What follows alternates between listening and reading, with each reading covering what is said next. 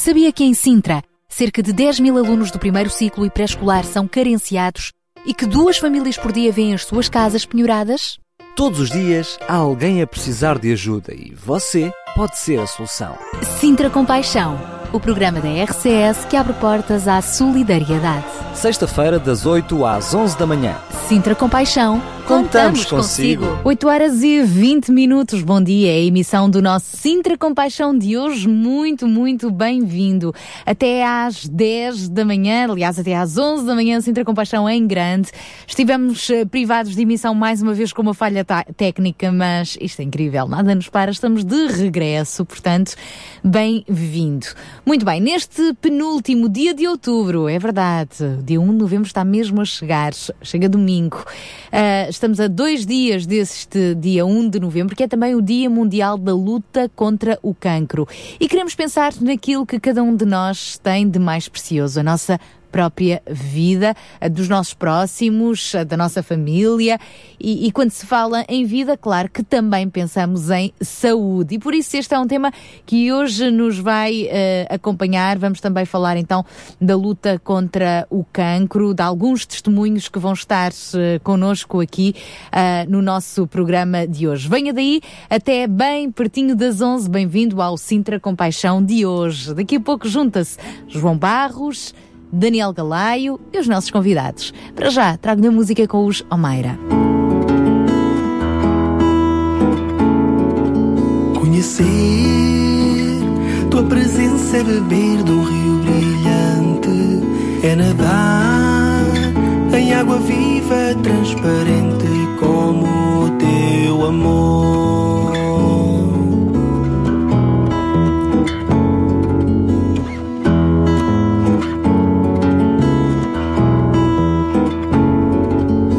Falar da tua presença é correr na pradaria, é ver crescer o trigo e tornar-se em flor como teu amor.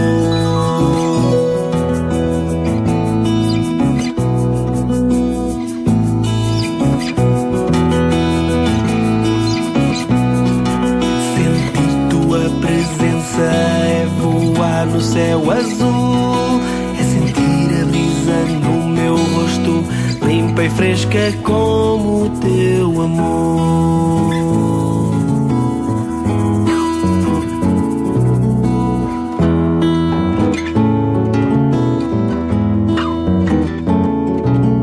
Falar da tua presença é correr na pradaria, é ver crescer o trigo e tornar-se em flor como teu amor.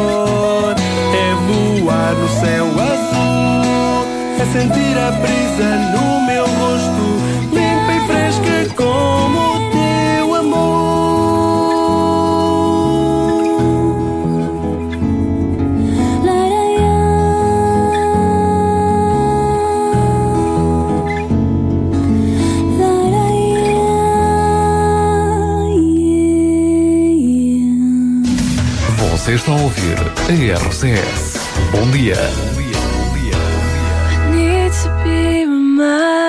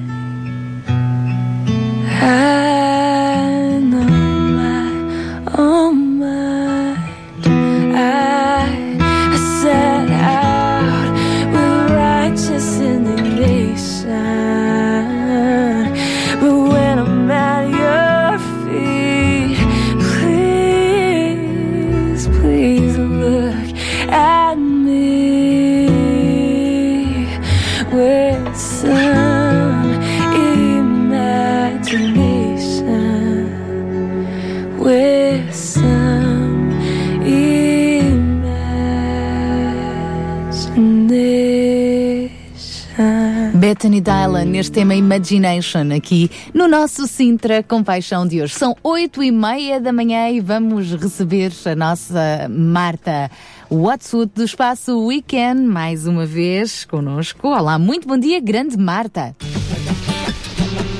Olá, Sara e Daniela. Olá, ouvintes do Sintra Compaixão da Rádio Clube de Sintra e todos aqueles que acabaram de sintonizar esta frequência. Esta é a rubrica Weekend, porque cada um de nós é capaz de fazer muito. Eu sou a Marta da UCB Portugal. Hoje temos um desafio especial. Vamos falar de pobreza. E não quero que se sintam já desconfortáveis com o tema, pois há um longo caminho para que este assunto deixe de ser um tabu, mas sim um desafio a resolver e que todos nós o sintamos como uma prioridade de agir. Quando pensas nos milhares ou milhões de pessoas no mundo que morrem à fome, ou por doenças que aqui em Portugal e na Europa resolvem-se com uma simples vacina que até te dão logo que nasces, o que é que te vem à cabeça?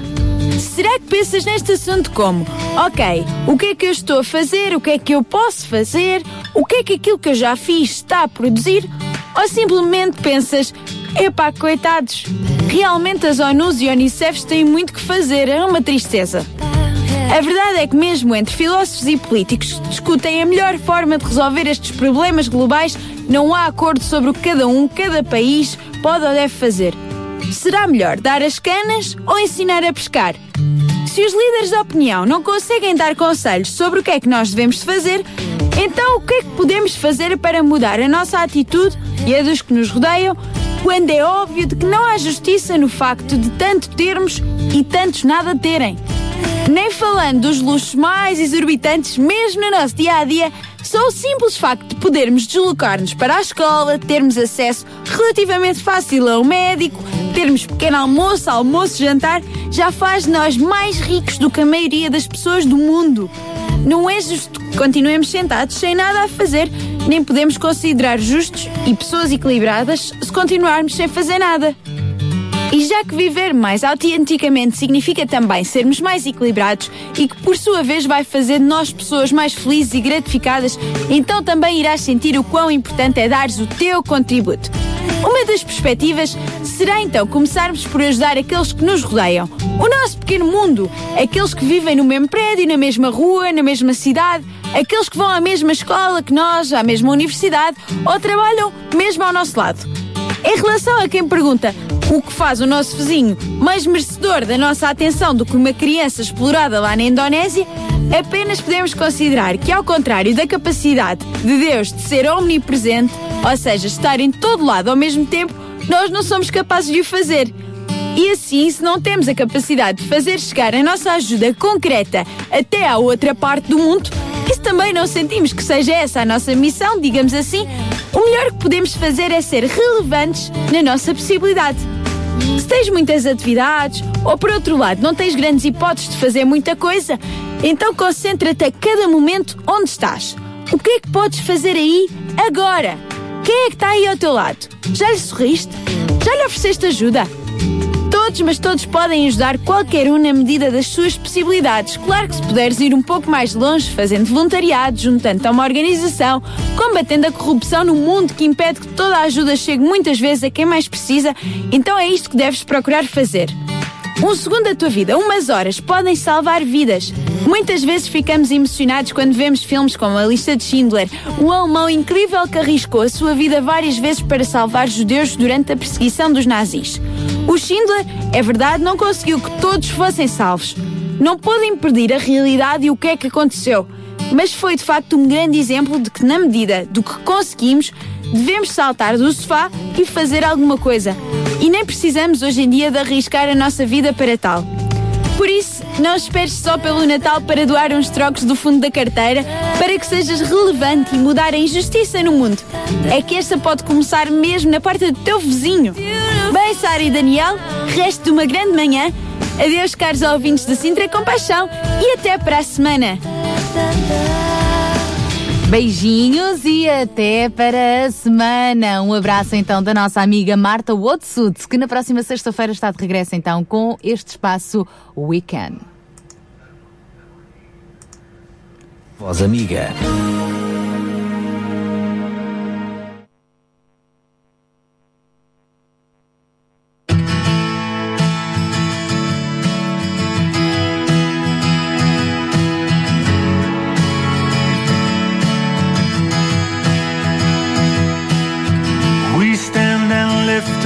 Our hands For the joy of the Lord is our strength. We bow down and worship Him now. How great, how awesome is He. And together we say, everyone say,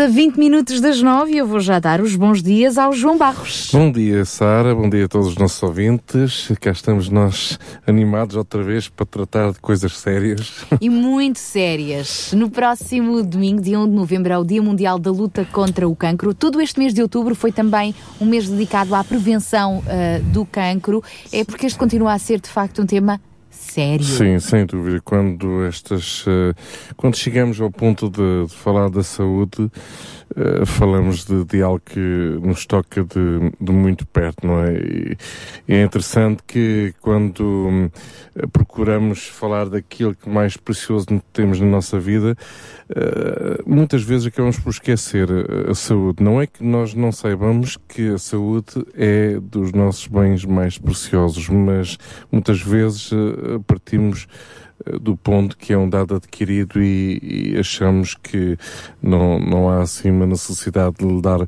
essa tal uh, relevância até o dia em que deixamos de a ter e no dia em que deixamos de, de a ter e vemos realmente, enfim, compra muitas coisas, não é?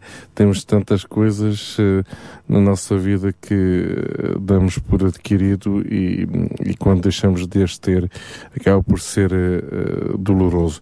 Enfim, nós não costumamos dizer que, enfim, a, nossa casa, no, o nosso carro, o nosso dinheiro é daquilo que é mais precioso na nossa vida. Realmente, a nossa família, o nosso, a nossa saúde é sem dúvida bastante importante. Pode parecer estranho no, no nosso programa Sintra com Paixão querermos dar um, um destaque à, à, questão da saúde ao longo dos próximos programas deste mês de novembro. Se pensarmos bem, não será difícil compreendermos. Eh, para isso, basta considerarmos a falta dela, né? a falta desta da saúde, eh, para logo tomarmos consciência da fonte de sofrimento que ela pode ocasionar na vida de muitas pessoas e de muitas famílias e de muitos dos nossos ouvintes que nos ouvem com, com fidelidade e que hoje podem estar na sua casa e, e a única companhia deles é, é realmente uh, este, este programa e queremos aqui uh, dar um abraço muito forte a, a, todas as pessoas que estão a passar por estas dificuldades de saúde e nomeadamente a questão do cancro. É verdade que ao longo destes últimos programas temos vindo a falar de muita falta de muita coisa, não é? de emprego, de, de bens essenciais e fazemos aqui muitos apelos, falta de recursos financeiros mas quando chegamos à falta de saúde, o sofrimento pode tomar proporções dramáticas. Muitos dos nossos ouvintes passam por estas situações em, em silêncio. Ao longo deste ano, tem, temos lidado com pessoas que têm sofrido dos mais diversos problemas de saúde, a começar pela minha própria esposa, a minha própria mãe. Este, este ano uh, também foi diagnosticado um, um cancro de mama Uh, a minha mãe já passou por uma cirurgia, ela está, está valente, está animada, está forte, uh, quer encarar a, a, vida e não quer encarar outra coisa. Uh, mas seja como for, são, são, são lutas muito grandes e das primeiras coisas que nos vêm à mente em, em, situações destas, quando é-nos diagnosticado um cancro, são as possíveis consequências diretas da própria doença, isto é, para além da perda da, própria vida, são as limitações que a própria doença acarreta, né? a perda do posto de trabalho e, consequentemente, o seu rendimento, tornando insustentável a situação económica da família. Enfim, é, é uma avalanche. A saúde é, é, sem dúvida nenhuma, algo sério. Temos duas maneiras de enfrentar este desafio, uh, com desespero ou com esperança. E este programa pretende hoje trazer esperança uh, no meio de um, de um desafio tão grande como, como este. Então vamos continuar a falar disso mesmo, a falar de esperança para quem nos está a ouvir, quer em FM, já de regresso com a antena mais ou menos operacional, quer online. O site da RCS está sempre a renovar os seus conteúdos para que você esteja connosco também na internet radiorcs.pt. Entrevistas em áudio, vídeos, clipes, download de programas, músicas que tocam o seu coração e os melhores cantores gospel nacionais e internacionais. Encontra no nosso espaço online radiorcs.pt. Visite agora mesmo e tenha um link direto para a esperança.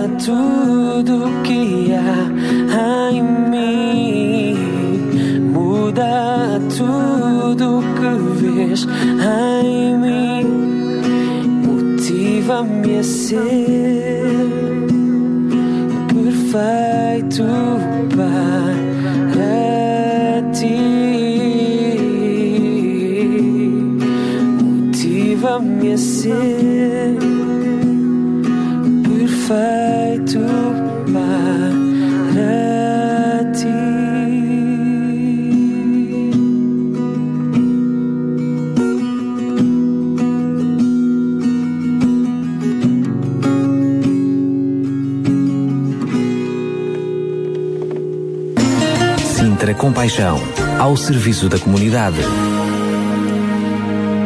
É isso mesmo, aqui no nosso Sintra Compaixão, hoje queremos também falar, partilhar esperança, até porque falamos também de um tema relacionado com o cancro. Amanhã, uh, sábado, domingo é o Dia Mundial da Luta contra o Cancro e a propósito voltamos então a abordar este assunto no nosso programa de hoje. Conosco, em linha, está uh, alguém que vai partilhar connosco o seu testemunho. Já passou por uh, uma situação de cancro há nove anos atrás, conseguiu superá-la e nestes quase dez anos que passaram, ele vai falar-nos um pouco con connosco sobre o que é que mudou na sua perspectiva de olhar para a vida depois desta vitória. Então, muito bom dia, João Maria, obrigada por estar connosco de novo em direto.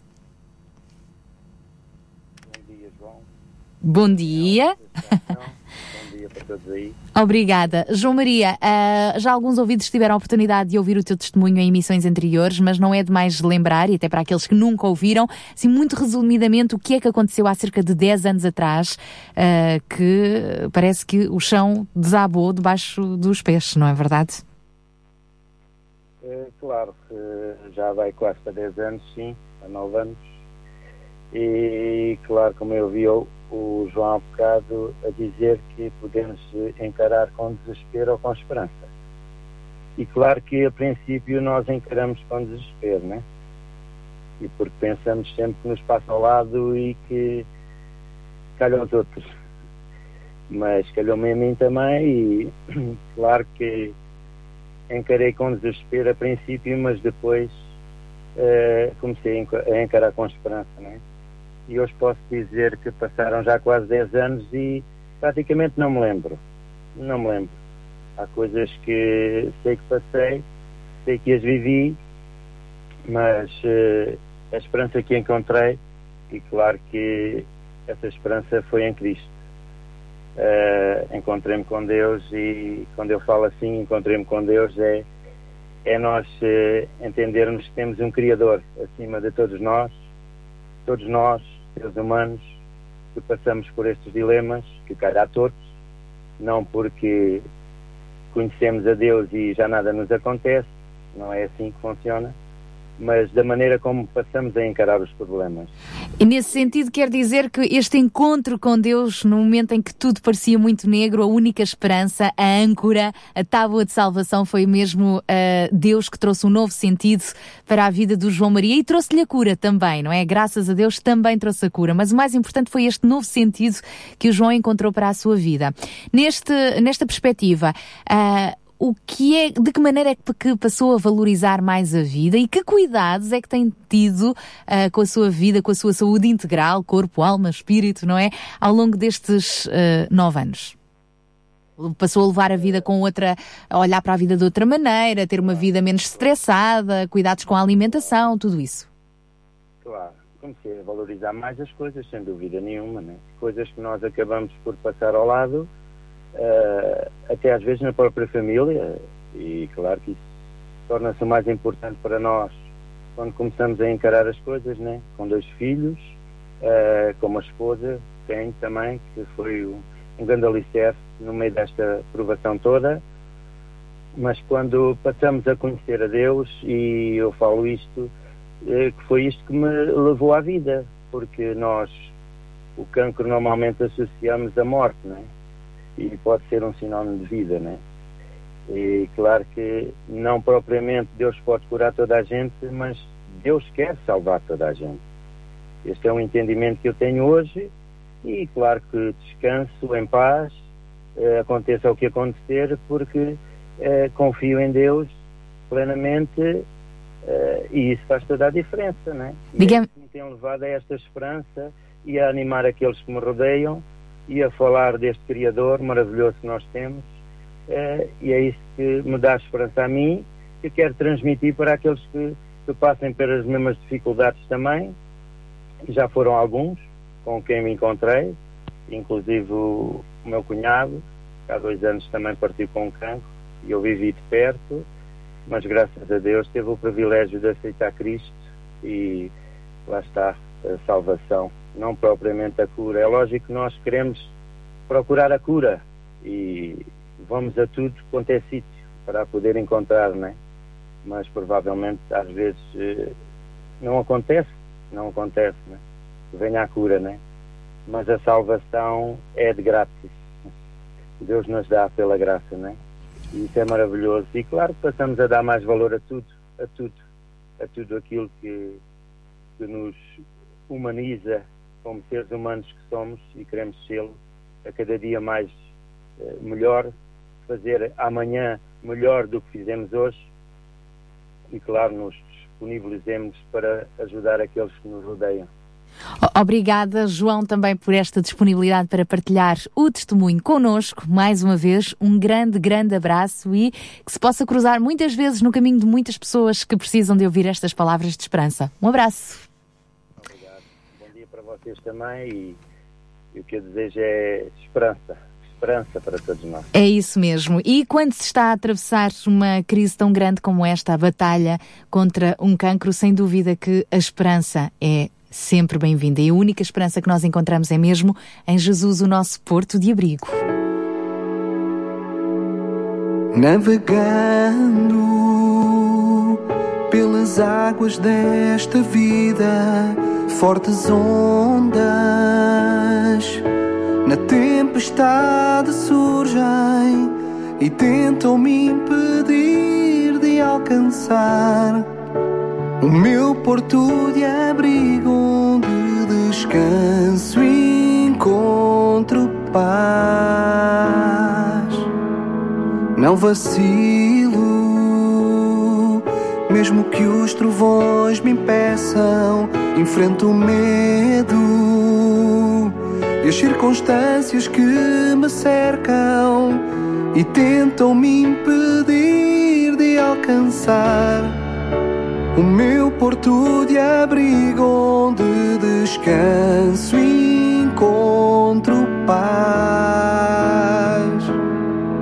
Não me deixo abalar, sem medo de naufragar. Ponho em prova a minha fé, eu me prostro a teus pés e declaro quem tu és. Eu sei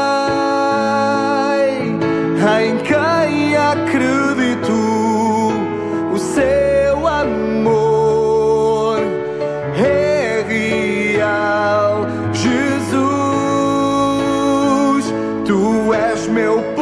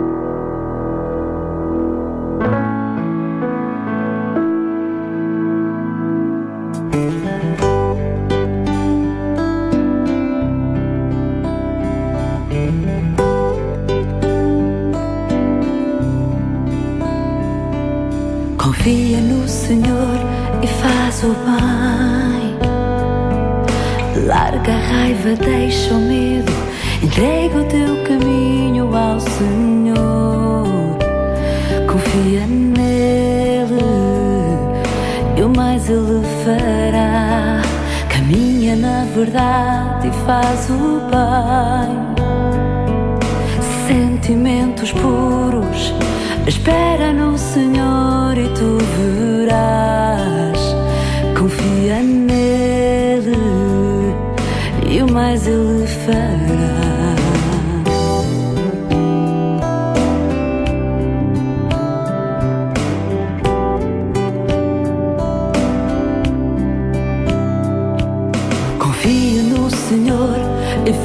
bem. Larga a raiva, deixa o medo, entrega o teu caminho ao Senhor. Confia nele e mais ele fará. Caminha na verdade e faz o bem. Sentimentos puros, espera no Senhor e tu verás confia é nele e mais ele fará.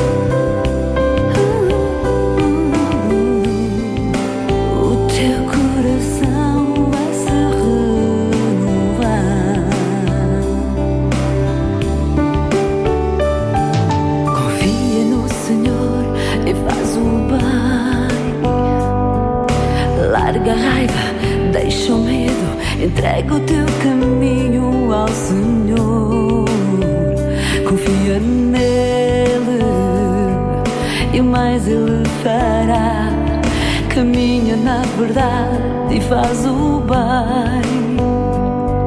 Sentimentos puros, espera no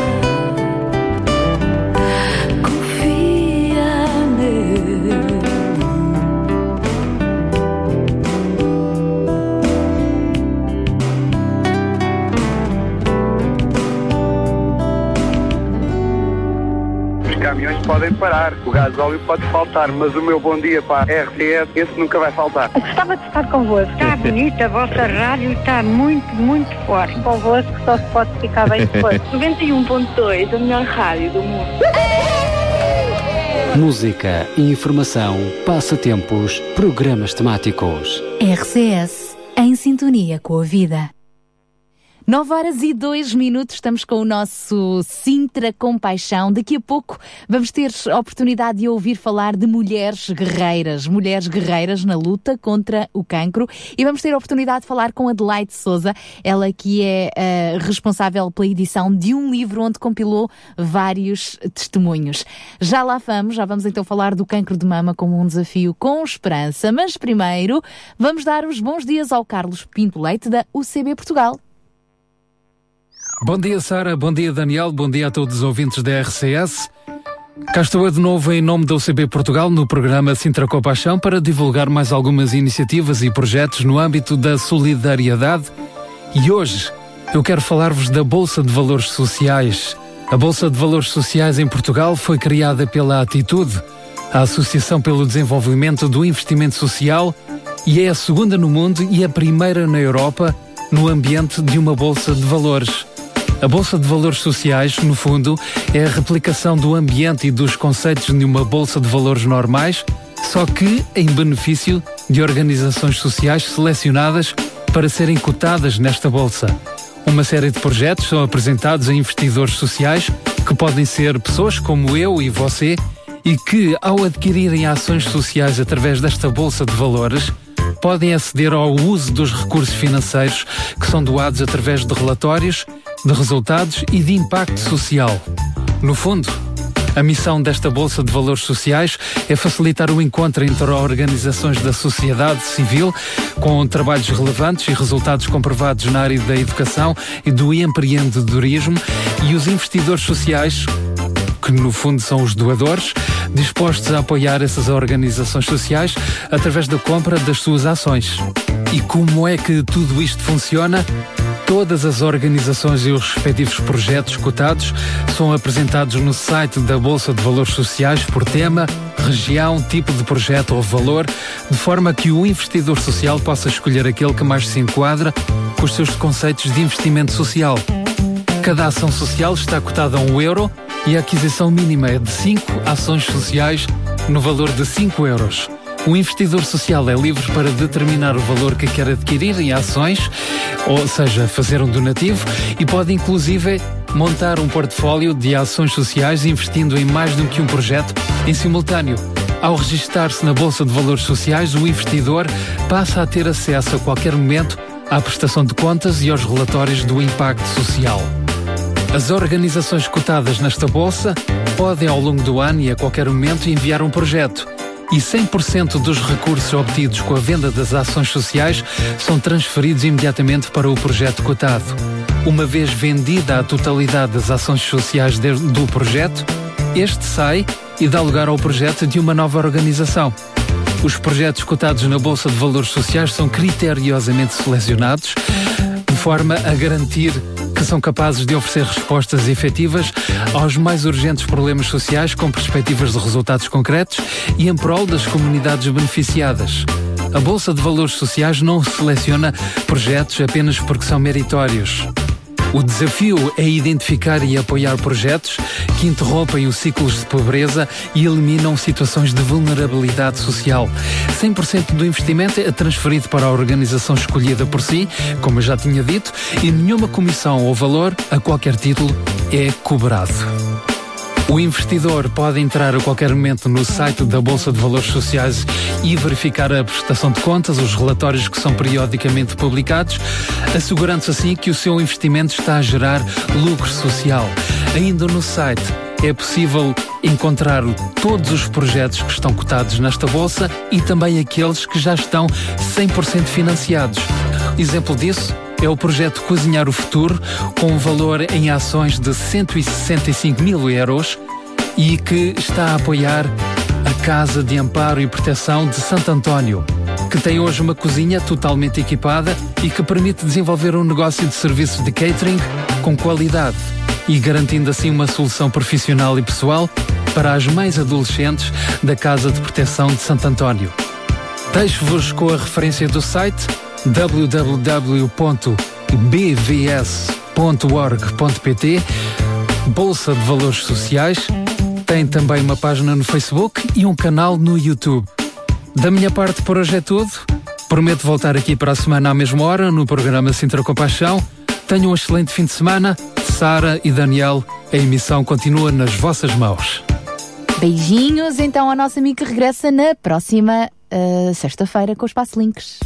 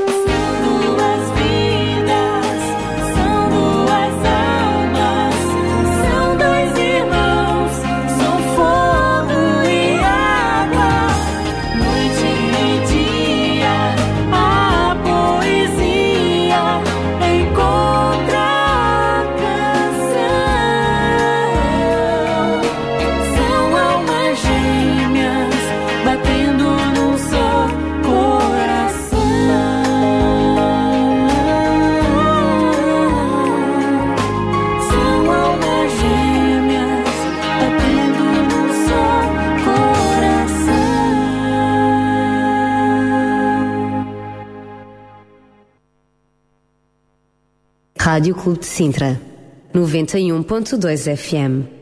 É isso mesmo, são 9 horas e 11 minutos. Estamos com o nosso Sintra com Paixão no ar e hoje falamos de esperança. E de cancro também. Pode parecer um pau de dois bicos, mas a verdade é que, uh, a propósito do Dia Mundial da Luta contra o Cancro, é preciso trazer esperança no lugar de desespero quando estas situações uh, se surgem pelo caminho de um homem ou de uma mulher. No caso específico das mulheres, há alguém que tem vindo a desenvolver uh, um trabalho de esperança, mulheres guerreiras, quando enfrentam estes desafios. Estou a falar de Adelaide Souza, já é conhecida apresentadora de televisão, atriz também, ligada nomeadamente à SIC e SIC Esperança. Adelaide Souza tem vindo a desenvolver, juntamente com o seu marido, um projeto uh, um, que resultou já num livro e, e exposição fotográfica de mulheres guerreiras que enfrentam estes desafios. Ela está connosco também para partilhar um pouco desta esperança com quem nos está a ouvir. Olá, muito bom dia, Adelaide. Olá, bom dia a todos. Obrigada por estar connosco. Sabemos que Adelaide tem vindo a desenvolver uh, em vários pontos do país, onde é convidada, projetos ligados precisamente a este tema, Mulheres Guerreiras, levando consigo também uma exposição fotográfica ligada a este assunto. Uh, Queres-nos falar então um pouco sobre este projeto Mulheres Guerreiras? Sim, sim. É, como disseste muito bem, é um projeto que, que eu desenvolvo com o meu marido um, que, uh, digamos que chegou à luz uh, há cerca de dois anos, através da página do Facebook, um lugar onde nós temos voluntárias médicas oncologistas, psicólogas, fisioterapeutas e mulheres que, que, são elas mesmas sobreviventes de câncer de mama e que estão habilitadas a dar apoio emocional a qualquer pessoa que recorra à página com esse intuito. Uh, e, portanto, é uma página onde se oferece ajuda, se oferece um ouvido, às vezes, que é só o que é necessário, e também informação que nós acreditamos que é da mais credível, ou seja, tentamos passar por um, um, bom filtro de credibilidade aquilo que publicamos na página para que as pessoas não estejam a ser ludibriadas, enganadas, porque sabemos que muitas vezes quando estamos desesperados por uma palavra, não é? Aceitamos as, as, as boas e as más e, portanto, tentamos que ali seja um lugar seguro onde as pessoas podem encontrar informação boa, de, de, de, de qualidade. E depois dessa página de Facebook, em 2013, como disseste também, o, livro Mulheres Guerreiras, que tem o subtítulo Histórias de Esperança, Coragem e Superação, foi lançado no ano passado.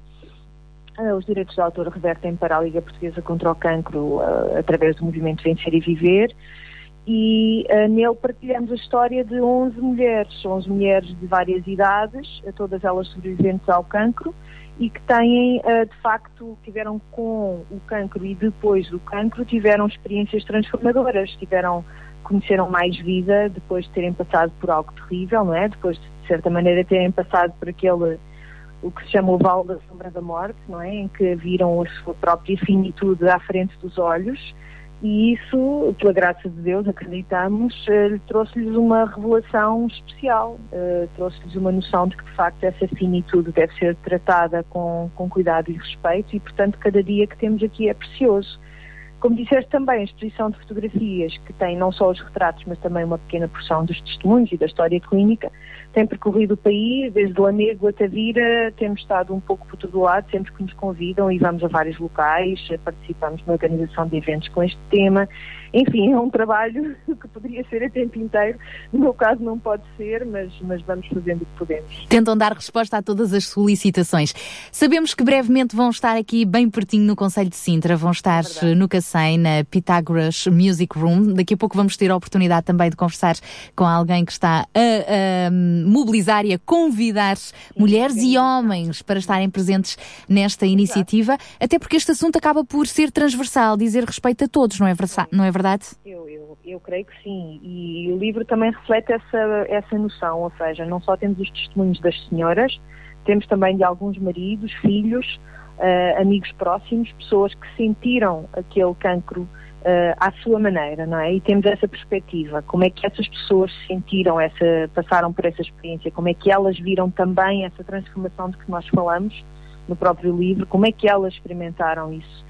E, e porque é mesmo, é mesmo como dizes, isto atinge todo, todos os membros da família, atinge até as pessoas com quem nós trabalhamos, as pessoas com quem nos damos, elas sentem uh, uh, as nossas dores à sua maneira, não é? E por vezes afastam-se de nós, outras vezes aproximam-se, e as pessoas pensam que perdem amigos e, e, pensam que ganham outros, e de facto é, é um processo que não está completamente terminado com os tratamentos, porque uh, muitas vezes as mulheres sentem que na fase da sobrevivência é quando elas vão abaixo, quando elas se sentem desabar num dos eventos que tivemos, em que estivemos recentemente, a doutora Bertina Tomé foi uma das oradoras e ela falou desse, desse, desse fenómeno, não é? De uma pessoa que passou por todo o processo do cancro de mama aparentemente muito bem, com força, com energia, com vontade de vencer, e depois no dia em que o médico, aos 5 anos, lhe diz, olha, agora terminamos esta parte, agora só quero ver daqui a seis meses, de repente a realidade cai-lhe em cima dos ombros e há um desabar e, portanto, é, é um processo que é longo, não termina com os tratamentos. Mas temos visto, de facto, na história destas mulheres e de outras com quem nos temos cruzado, que, que Deus está lá, que Deus não as abandona, que Deus está presente e uma das mensagens principais do livro é que Deus está com os que quem sofre. Quem sofre não está sozinho, Jesus está com eles e, portanto, independentemente de, do que aconteça, porque nem todas as pessoas sobrevivem ao cancro de mama, apesar de ser um cancro com um bom prognóstico hoje em dia, mas nem todas sobrevivem, infelizmente, nem todos sobrevivem.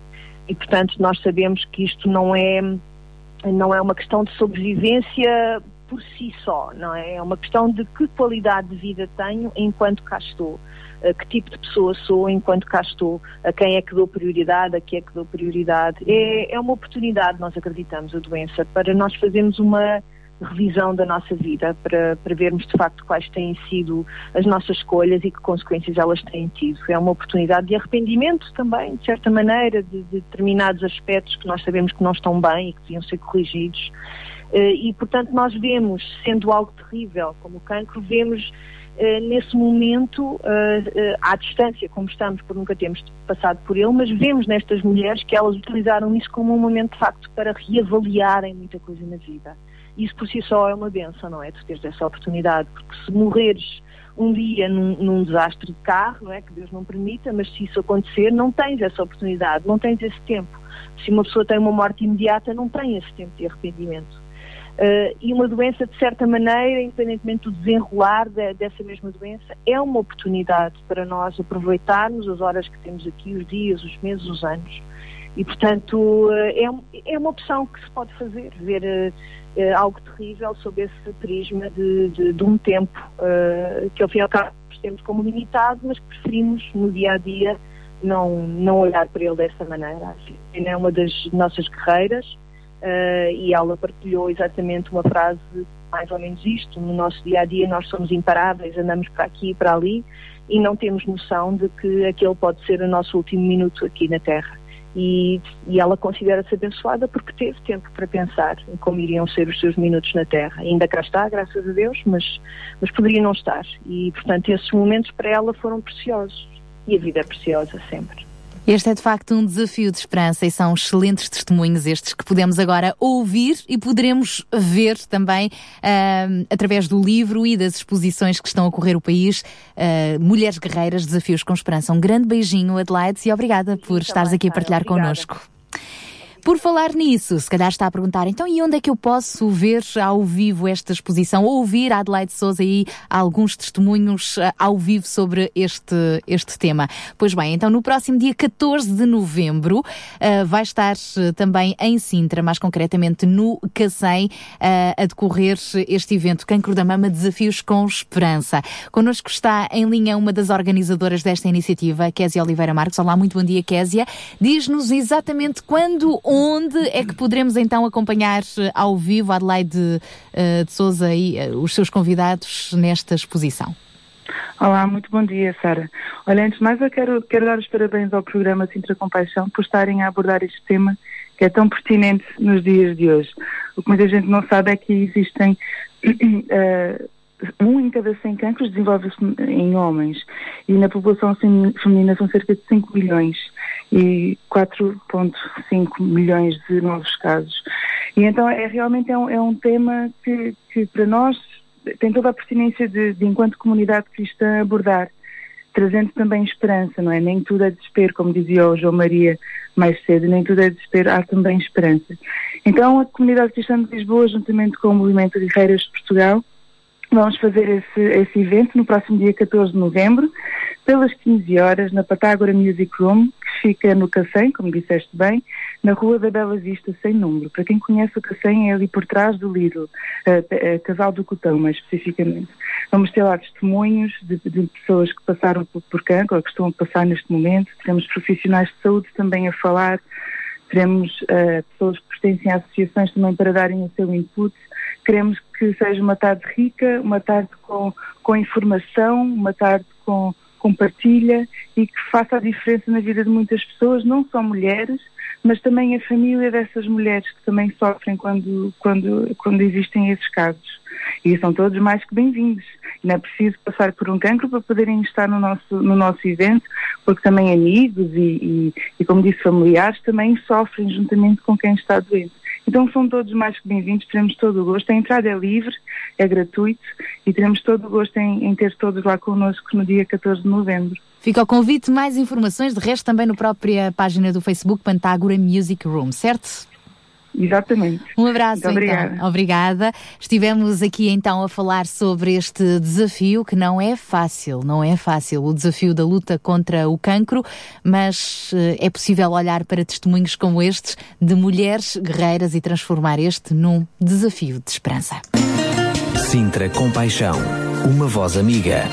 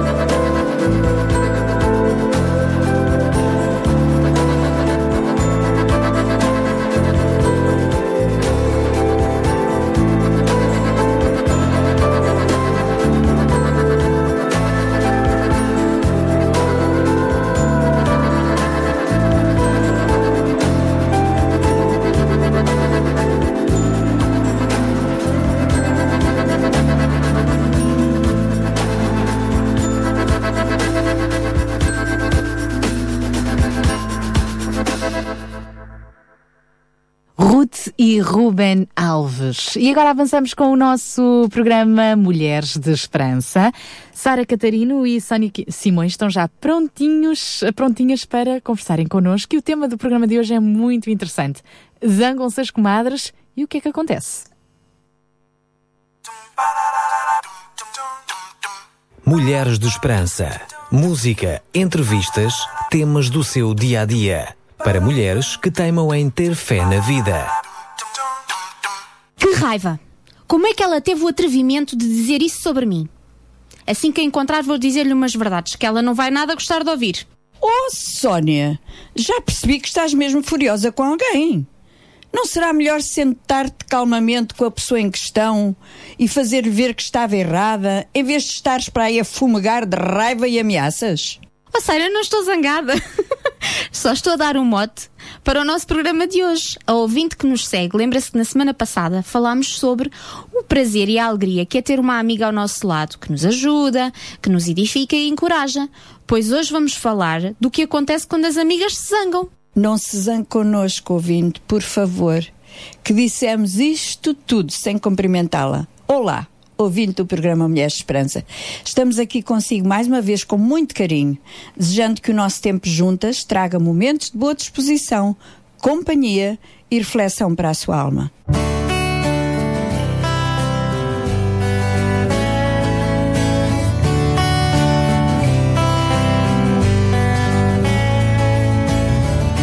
Meu amigo, assim te posso chamar. É bom ter alguém em quem confiar. Ser amigo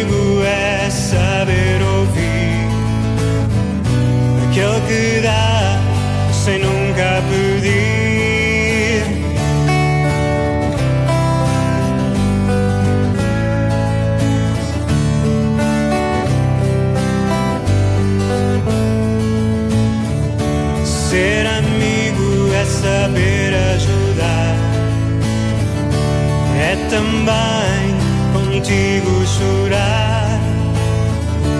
Mais que tudo temos algo em comum. Nós em Cristo, sim, nós somos um. Juntos lutamos,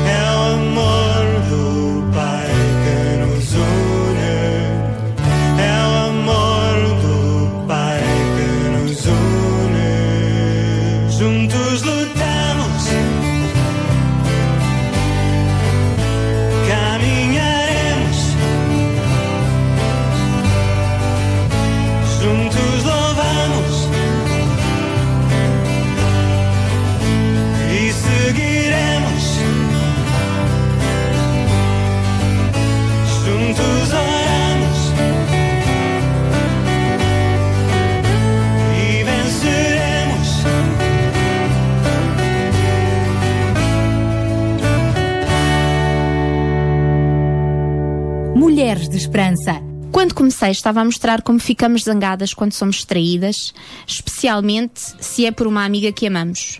É doloroso quando as amigas se zangam.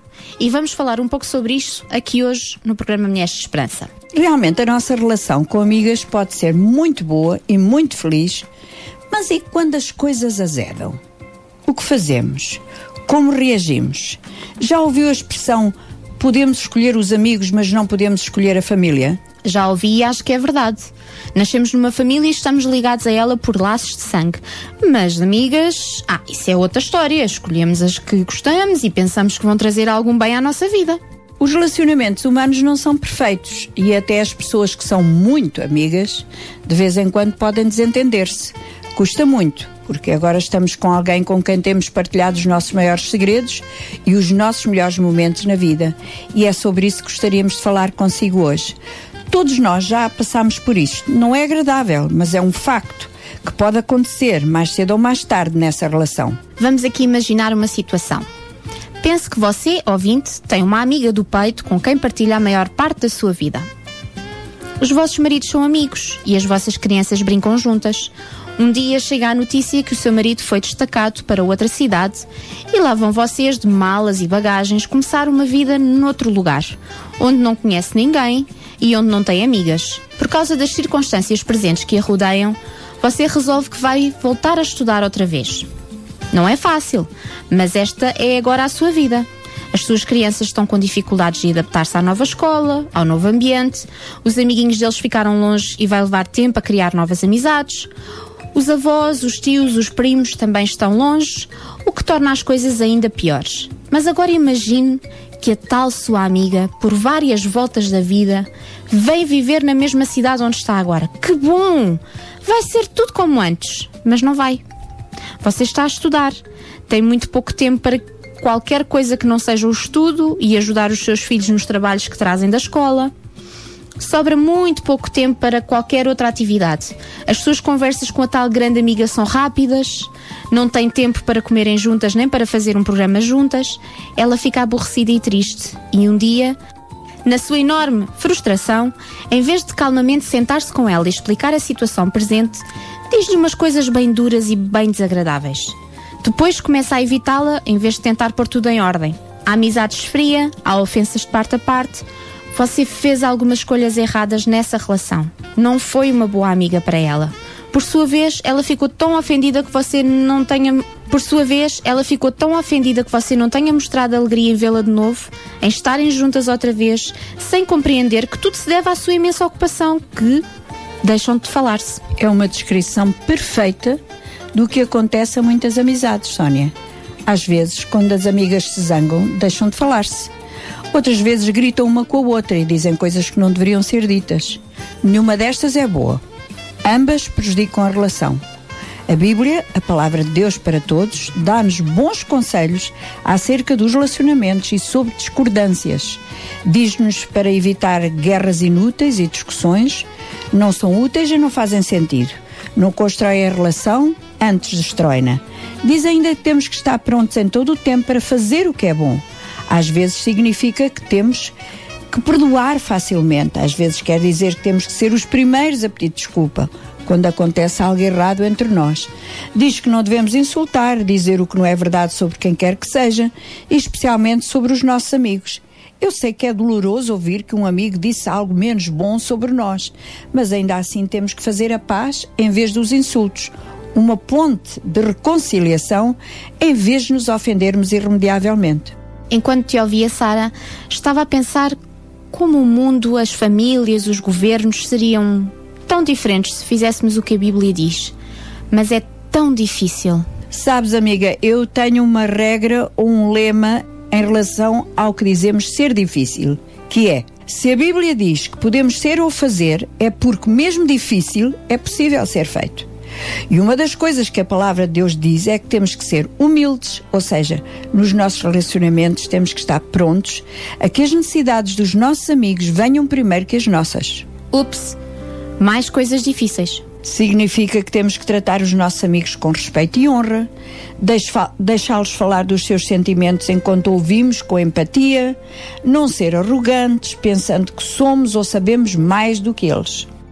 Sara, e quando as amigas ou os amigos sentem inveja uns dos outros, mesmo sendo muito, muito amigos? Olha, esse é um sentimento difícil de gerir. Quando vemos outra pessoa, mesmo alguém a quem amamos, receber ou ter algo que achamos que nós também merecíamos ter. A inveja, quando não é tratada, torna-se como um veneno que corrói e, sem querer, saem da nossa boca numa conversação que até parece normal, palavras duras, expressões sarcásticas, tudo por causa da inveja. E quando as comadres se zangam mesmo? Aí a Bíblia também tem algo a dizer sobre isso. Temos que ter tempo para considerar o que poderemos ter feito para causar o desacordo.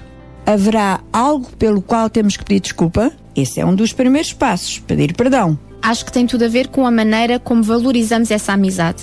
Se ela for importante, muito importante para nós, faremos tudo o que estiver ao nosso alcance para que não acabe, para que se restaure e na nossa conversa com a tal amiga que nos ofendeu, que disse de nós o que não devia, temos que dizer o que sentimos, como a amizade dela é importante para nós. Sei por experiência que às vezes as amizades ficam ainda mais fortes depois de uma desavença, de uma discussão forte, uma vez que o problema em si seja resolvido. Mas também há outro lado. Às vezes a amizade e a relação fica tão prejudicada que nunca mais volta a ser a mesma. É triste, mas acontece. Às vezes pedimos perdão, tentamos remediar a situação, mas nunca mais há aquela sensação de confiança e passa a ser uma amizade apenas de boas maneiras. Encontramos-nos, conversamos sobre assuntos banais, mas já não sentimos aquela ligação próxima que havia antes. E também acontece que há amizades que temos mesmo que deixar que saiam da nossa vida. Temos que libertar essas pessoas se o seu convívio é um meio de discórdia constante na nossa vida. Temos que concordar em discordar e seguir com as nossas vidas. Vou aqui acrescentar algo que acho muito importante nesta questão das amizades. Quando temos uma desavença com uma amiga, o melhor a fazer é orar a Deus por essa situação e entregar essa pessoa a Deus. Alguém disse que ninguém toma conta dos nossos queridos como Deus. O que quer dizer que esta é a melhor coisa que podemos fazer mesmo numa situação menos agradável. Primeiro temos que pedir que Ele nos ajude a perdoar essa amiga e que Ele ajude essa pessoa a se reconciliar connosco. Pede a Deus que Ele dê a essa amiga tudo de bom. Que Ele abençoe essa vossa relação que ficou deteriorada, que traga novamente lealdade, confiança e carinho outra vez ao vosso relacionamento. É algo que acontece a qualquer pessoa, por melhor que essa relação seja. Seria tão bom se todas nós pudéssemos seguir estes conselhos sobre a maneira como lidar com as nossas amizades e como seria tão maravilhoso se, no meio de uma zanga ou desacordo com uma amiga, tudo se resolvesse sempre para melhor. Mas a realidade nem sempre é assim.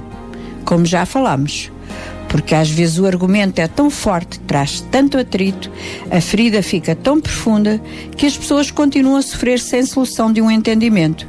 Tem tudo a ver com o propósito e com o fim da nossa vida. Como queremos ser lembradas quando sairmos deste mundo, como vamos viver os nossos dias de maneira tumultuosa ou fácil e simples. Na conversa da alma de hoje vamos ouvir uma história de traição, daquelas que são difíceis de esquecer. Fique connosco até ao fim. Apresentamos agora Conversas da Alma. Obrigada, ouvinte, por nos considerar sua amiga. Para nós, isso é muito importante. Nestes dois programas temos estado a falar do valor da amizade. Um amigo é alguém que acrescenta algo bom à nossa vida. Acrescenta alegria, encorajamento, momentos doces e felizes. Um amigo é alguém em quem confiamos, que tem o nosso interesse como algo precioso e importante, mas nem sempre. Amigos podem desapontar-nos e até trair-nos. Afinal, são pessoas e as pessoas não são perfeitas e cometem erros. Quando somos traídos, dói muito. Com certeza já sentiu isso na sua vida. Amava aquela pessoa, nunca lhe passou pela ideia que ela fosse abandonar. E hoje eu vou contar-lhe uma história verídica, igual a muitas outras que acontecem neste nosso mundo. Uma história de amor e amizade, terminada pela traição e pela infidelidade. A jovem noiva estava muito apaixonada pelo príncipe dos seus sonhos e mal podia esperar pelo dia do casamento. Estava tudo preparado. Os convites tinham sido entregues, os preparativos da boda estavam em seguimento, faltava só uma semana. Finalmente o seu sonho ia ser realizado. Estava tão feliz. Numa manhã, recebeu um telefonema do noivo. Assim, sem mais nem menos, friamente, ele disse-lhe que não queria mais casar, que afinal não a amava assim tanto. Sem mais nem menos, como se fosse o mais natural do mundo. Ponto final no sonho, na relação, na alegria, na expectativa. Tudo acabado. A jovem ficou desfeita. Parecia que tudo à sua volta se desmoronara e nada fazia mais sentido. Todos os seus sonhos caíram de repente como se de um terremoto se tratasse. Passou da alegria para um desespero total. O que lhe valeu foi a família amorosa que a ajudou, lhe limpou as lágrimas e não a deixou ir ao fundo de si mesma. Deus também esteve lá nesses momentos piores, ajudando-a a não se afundar na dor e na desilusão. Afinal, veio a saber que o seu noivo tinha um caso com uma das suas melhores amigas, uma que ela convidara para ser a sua principal dama de honor. Na sua cultura, a melhor amiga ocupa este lugar na festa do casamento. Essa mesma. Trair a sua confiança, tendo mais tarde vindo a casar com esse rapaz. Quando a família soube da razão deste desenlace, não podia acreditar. A moça teve que enfrentar um mundo triste, desiludida, traída e envergonhada. O seu coração estava despedaçado, o seu espírito esmagado por tanta dor. O que é que se faz numa situação destas? Como podemos passar por cima de tamanha dor e traição? Para aquela moça, foi importante a sua família chegada, mas mais importante ainda, a sua fé em Deus e no seu amor. Os parentes chegados entenderam que ela precisava de um tempo para recuperar-se, deram-lhe espaço para poder chorar a sua dor, sem nunca se afastarem de a proteger. Durante esse tempo de silêncio e de recolhimento, ela aprendeu e entendeu lições muito importantes para o resto da sua vida. Aprendeu, por exemplo, que Jesus também foi traído por um amigo que o vendeu por 30 moedas de prata. Aprendeu que as pessoas que Jesus tinha curado, consolado e libertado, mais tarde gritaram: Crucifica-o! Mas aprendeu outras lições que gostaríamos de partilhar consigo hoje. Primeiro, não temos que carregar para sempre essa dor, esse fardo sozinhas. Pela fé, ele pode ser partilhado com Jesus. E quando digo partilhado, quer dizer que temos que dizer-lhe não só da dor, mas da raiva, do desapontamento, tudo. Segundo, temos que aprender a perdoar e a continuar a gostar dos que nos fizeram mal. A Bíblia diz que temos que amar até os nossos inimigos. Pela nossa própria força, isto não é possível. Temos que pedir a ajuda de Deus para continuar a orar por eles e a perdoá-los todos os dias, até ao dia em que sentimos que estamos livres. Em terceiro lugar, aprendemos que temos que pensar nos outros em vez de pensar só na nossa dor. Ao fazer isto, podemos ganhar novos amigos, podemos ajudar os necessitados e há tantas pessoas em necessidade à nossa volta. Ao dar-nos a outros, redirecionamos a nossa vida e atenção para algo maior e mais nobre, algo que os amigos rejeitaram, mas que outros podem beneficiar. Ao ver certas situações e angústias de outras pessoas, as nossas parecerão infinitamente mais pequenas. E por último, mas não menos importante, quando enfrentamos traição, não há nada melhor do que nos refugiarmos nos braços amorosos de Deus e ficar lá. Temos que ouvir a Sua palavra e aquilo que Ele nos quer dizer e ensinar. Ele vai ajudar-nos a perdoar aqueles que nos fizeram mal, que nos traíram e desprezaram, e um dia descobrimos que a dor, a raiva e a desilusão já não estão mais lá e sentimos-nos abertos para uma vida nova e oportunidades novas especiais que Deus nos quer dar. Afinal, Ele mesmo diz: Nunca te deixarei, nem abandonarei querido ouvinte, que poderá estar numa situação igual ou parecida com esta, Deus é fiel e vai dar-lhe um caminho e um dia novo. Não duvide. Quero fazer consigo uma pequena oração. Querido Deus, sabes o que dói ter sido traída e abandonada, tanto que às vezes até penso que nem consigo respirar. Obrigada porque nos amas e no teu grande amor vais limpar o meu coração e dar-me um dia novo e feliz. Oro pelas pessoas que me magoaram profundamente, para que na tua misericórdia eles também recebam paz. Obrigada, Jesus. Obrigada. E o nosso tempo terminou. É sempre com uma sensação de pena que o fazemos, gostamos muito de estar consigo, apesar de não nos vermos fisicamente. O nosso coração já está ligado às nossas ouvintes e há mesmo uma amizade sincera entre nós. Esperamos que a sinta. Mulheres de Esperança. O programa para mulheres que teimam em ter fé na vida. Uma produção da Rádio Transmundial de Portugal. Sintra Compaixão. Paixão por Cristo e compaixão pelas famílias do Conselho de Sintra.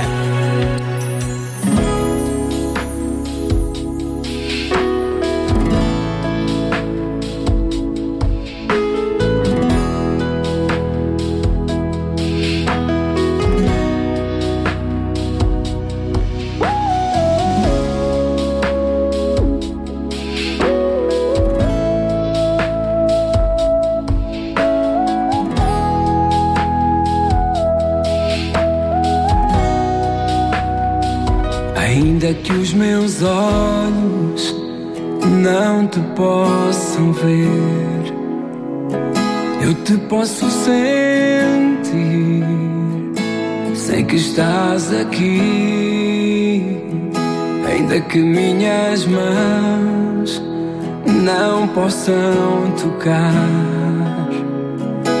teu rosto, Senhor. Sei que estás aqui.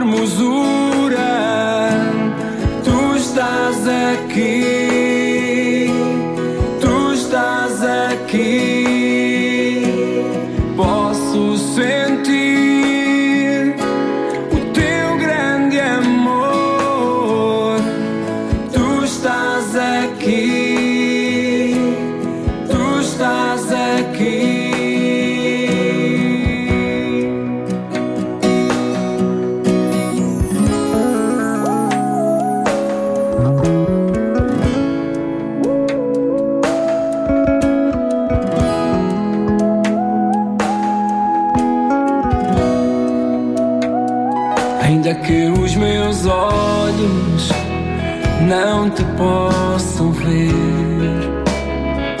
eu te posso sentir. Sei que estás aqui, ainda que minhas mãos não possam tocar teu rosto, Senhor. Sei que estás aqui.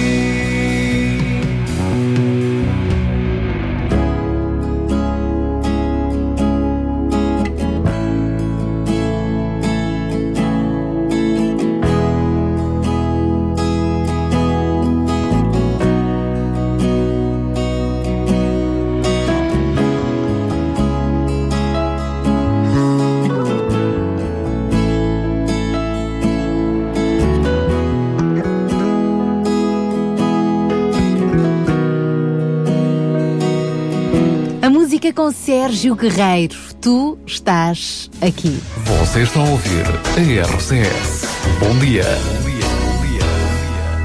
E agora estamos a 5 minutinhos das 10, mais uma vez João Barros. Vamos finalizar esta hora com o nosso Pensar com Paixão, que acaba por ser também uh, um, um aperitivo para o fórum que vamos ter a seguir. Vamos testar a conversa com alguns elementos ligados à JO, com a organização Jovens com uma Missão e vamos falar precisamente sobre como fazer da nossa vida uma constante missão. No fundo, qual é a nossa missão com paixão? E tudo isso passa por um estilo de vida, não é verdade? Sim, esta, esta parte da introdução vai-te caber a ti uh, fazê-la quando uh, damos, damos início, damos início a, a, ao, ao fórum. Eu gostaria de introduzir aqui, ou mais propriamente dar continuidade à, à temática destes últimos uh, programas e iremos assim seguir até o, ao fim do ano, uh, ainda baseado naquela, uh, naquela obra escrita por, um, pelo autor Marvin Olasky, que aponta para sete princípios de compaixão que é importante hum, nós não perdermos, e ele, enfim, contextualiza isso na sua realidade mais uh, anglo-saxónica, mas nós podemos transpor essa realidade para, nossa, um, para o nosso contexto europeu e inclusive português. Uh, e então ele aponta para sete um, princípios, valores que ao longo da história se têm per perdido uh, neste, neste estilo de vida de compaixão. nós já abordamos o primeiro, que era a questão de, da filiação, não é? O sentirmos uh, filhos uh, de alguma família, filhos uh, de ter uma parte. relação parte, não é? Depois abordamos a questão do sentimento de pertença, uma pessoa sentir-se parte de pertencer a algo na sua, no seu contexto, na, na sua comunidade. E hoje vamos abordar Uh, o terceiro princípio, que é o princípio da categorização. Isto parece uma palavra assim um bocado estranha. Mas, uh, inclusive, este, este princípio da categorização uh, tem vindo a ser abordado uh, também pela comunicação social ultimamente e, sobretudo, nesta polémica informação relativamente às pensões de invalidez. já se quase estava, estava-se a dizer que era quase preciso estar a morrer para se ter direito a uma pensão de invalidez. Uh, o, o, princípio que está por detrás uh, é um princípio que é bom. Agora, como para todos os princípios, se forem levados ao extremo, podem se tornar realmente bastante uh, duros. A categorização tem a ver com uma clara identificação da condição de cada pessoa. Isto é, habitualmente costumamos colocar todas as pessoas dentro do mesmo saco. É assim, somos todos pobres, todos precisamos de dinheiro, todos precisamos de comida, todos, enfim, não trabalha então é porque é carenciado. E, e, e há chavões, inclusive, enfim, eu lamento e, e, e tu, Sara, que estás mais habituada a estas realidades também, acabamos por todos lamentar muitas vezes chavões jornalísticos que aparecem nos jornais, nas revistas, na televisão e que é mesmo para atrair atenção, para, não é, eh, portanto, chegar ao ponto de, das pessoas ficarem escandalizadas, sensibilizadas ao extremo. Não podemos meter todas as pessoas dentro do mesmo saco e na mesma rúbrica de estatísticas. Temos de ter muito cuidado em relação a isso. Todos concordarão que entre duas pessoas beneficiárias do rendimento social de inserção, se uma delas vive em casa própria sem ter de pagar a renda ou prestação ao banco, a sua condição financeira poderá ser bem diferente daquela que tem um encargo mensal. Portanto, temos que, eh, de alguma forma, duas pessoas podem estar na mesma situação laboral ou situação social e, no entanto, uma ainda ter pernas para andar e outra já não ter mesmo pernas nenhumas para andar nem todas as pessoas desempregadas vivem o mesmo sufoco. Eh, e não é querendo aqui eh, discriminar, não se trata de discriminar uh, ninguém. Quem pode dizer que a realidade de uma família com filhos é a mesma da de uma família uh, sem filhos? Uh, ou a de uma família com pessoas com deficiência é a mesma do que uma família sem pessoas com deficiência. É necessário, é fundamental categorizarmos, isto é, segmentarmos. Eu recordo, há uns anos atrás, quando eu cheguei no Centro de Acolhimento para Sem-Abrigo, uh, em Lisboa, e em 75 pessoas sem abrigo que uh, a cada dia correm uh, a esse centro de acolhimento. Muito rapidamente, ao fim de muitos poucos meses, uh, tive que me render à realidade de que nem todas as pessoas que lá estavam precisavam do mesmo tipo de ajuda. Uh, e que havia pessoas que tinham realmente uma motivação muito grande para conseguir trabalho e outras que já não tinham mesmo, mas às vezes nem era por não quererem, é porque a idade já não permitia, a saúde já não permitia. Uh, já estávamos a falar de pessoas com 65 anos, vamos procurar meter no mercado do trabalho pessoas com 65 anos, que, que tortura seria essa, né? Portanto, somos obrigados, somos chamados a categorizar e não meter todas as pessoas no mesmo saco. Quando abordamos questões relacionadas com a justiça social, é muito comum esquecer a dimensão da justiça. Deus é Deus de misericórdia, mas é Deus de justiça também. A compaixão integra estas duas dimensões. Existe uma constante relação entre amor e disciplina. Eh, faz parte da vida. Não, obviamente que nós sempre preferimos a parte do amor, não é? E, e um pouco menos, bastante menos, a, a, parte da disciplina. Mas a realidade é que vivemos uh, essas duas dimensões e temos que vivê-las. E se não quisermos vivê-las, vamos ter que enfrentá-las, uh, às vezes, de uma forma dolorosa, não é?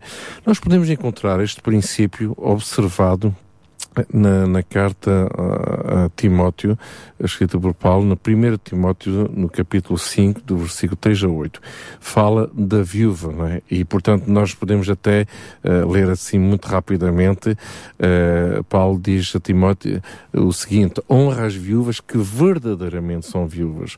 Mas se alguma viúva tiver filhos ou netos, aprendam primeiro a exercer piedade para com a sua própria família e a recompensar seus pais, porque isto é bom e agradável diante de Deus. Ora, que é verdadeiramente viúva e desemparada, espera em Deus e persevera de noite e dia em rogos e orações. Mas é que vive em deleites, vivendo está morta. Manda, pois, estas coisas para que elas sejam irrepreensíveis. Mas se alguém não tem cuidado dos seus, e principalmente dos da sua família, nega, negou a fé e é pior do que o infiel. Portanto, aqui Paulo, de uma forma muito simples, diz: nem todas as viúvas são vivem da mesma maneira. Nem todas as pessoas que estão numa situação de viuvez vivem as mesmas necessidades. Existem as viúvas que têm a sua família e que podem cuidar dela, mas existe a viúva que realmente é desemparada, não tem família, não tem ninguém para, para, para ajudar. Mas também existem as outras viúvas, as viúvas que vivem perfeitamente bem e que não precisam de ser ajudadas. Portanto, ele aqui categoriza, não discrimina, não é? Isto seria grave, nós entramos aqui por uma discriminação. Uh, e, e, sem dúvida nenhuma que não, não entra dentro do. Ou seja, do respostas princípio. diferentes a necessidades Exatamente. diferentes. Não a mesma resposta para Exatamente. necessidades diferentes. Isto vai muito longe, porque uhum. o apóstolo Paulo até escreve aos Tessalonicenses no capítulo 3, e esta é uma parte que, em geral, até mesmo quem é crente uh, tem dificuldade às vezes em ouvir não é? Uh, e aqui o texto bíblico diz de uma forma muito simples, uh, porque quando ainda estamos convosco vos mandamos isto e que se alguém não quiser trabalhar, não coma tão bem. É, é, é, é duro, é muito seja, duro ouvir isto, não é? Pobres que trabalham e os pobres preguiçosos. Ex exatamente. Porquanto ouvimos que alguns entre vós andam desordenadamente, não trabalhando, antes fazendo coisas vãs. Enfim, não é querendo dizer, olha, esta pessoa é mesmo preguiçosa, é desgraçada, não quer trabalhar, então que sofra. Não é esse o princípio uh, que, que a Bíblia nos ensina. Naturalmente, nós somos chamados a amar e a amar incondicionalmente. Agora, quando chegamos ao ponto de ajudar, servir uma pessoa que está a passar por necessidades, é importante ir ao encontro das suas verdadeiras necessidades e para isso é necessário categorizarmos. Eu imagino quando uma pessoa chega às urgências do Hospital da Madeira Center, uh, existe aquilo que nós chamamos a triagem. E a triagem não é para discriminar, é uma triagem para precisamente identificar qual é a necessidade da pessoa, porque senão enviávamos todos para a ortopedia quando uma pessoa tinha uma dor de cabeça. Portanto, aqui é um pouco a mesma coisa, é necessário categorizarmos. E a compaixão deixa de ser simplesmente um sentimento, uma sensação, tipo, ai que pena, ai coitadinho. Não se trata nada disso, trata-se de, ok, o que é que a gente vai fazer e como é que nós vamos fazer para ajudar esta ou aquela família. Enfim, é muito fácil fácil falar, alguns dos nossos ouvintes até poderiam dizer isso, é muito fácil falar, mas na hora de agirmos as coisas eh, tornam-se mais difíceis. É verdade, estas, nestas questões não existe assim um método infalível, mas existem princípios que devemos procurar observar e o princípio da, da categorização, do uh, definir muito bem as necessidades de cada pessoa é fundamental. Fica então esta palavra no nosso Pensar com Paixão de hoje e já a seguir no fórum desta manhã vamos falar sobre um estilo de vida em missão. Sabia que em Sintra cerca de 10 mil alunos do primeiro ciclo e pré-escolar são carenciados e que duas famílias por dia vêm as suas casas penhoradas? Todos os dias há alguém a precisar de ajuda e você pode ser a solução. Sintra Compaixão, o programa da RCS que abre portas à solidariedade. Sexta-feira, das 8 às 11 da manhã. Sintra Compaixão, contamos, Contamos consigo. Não fale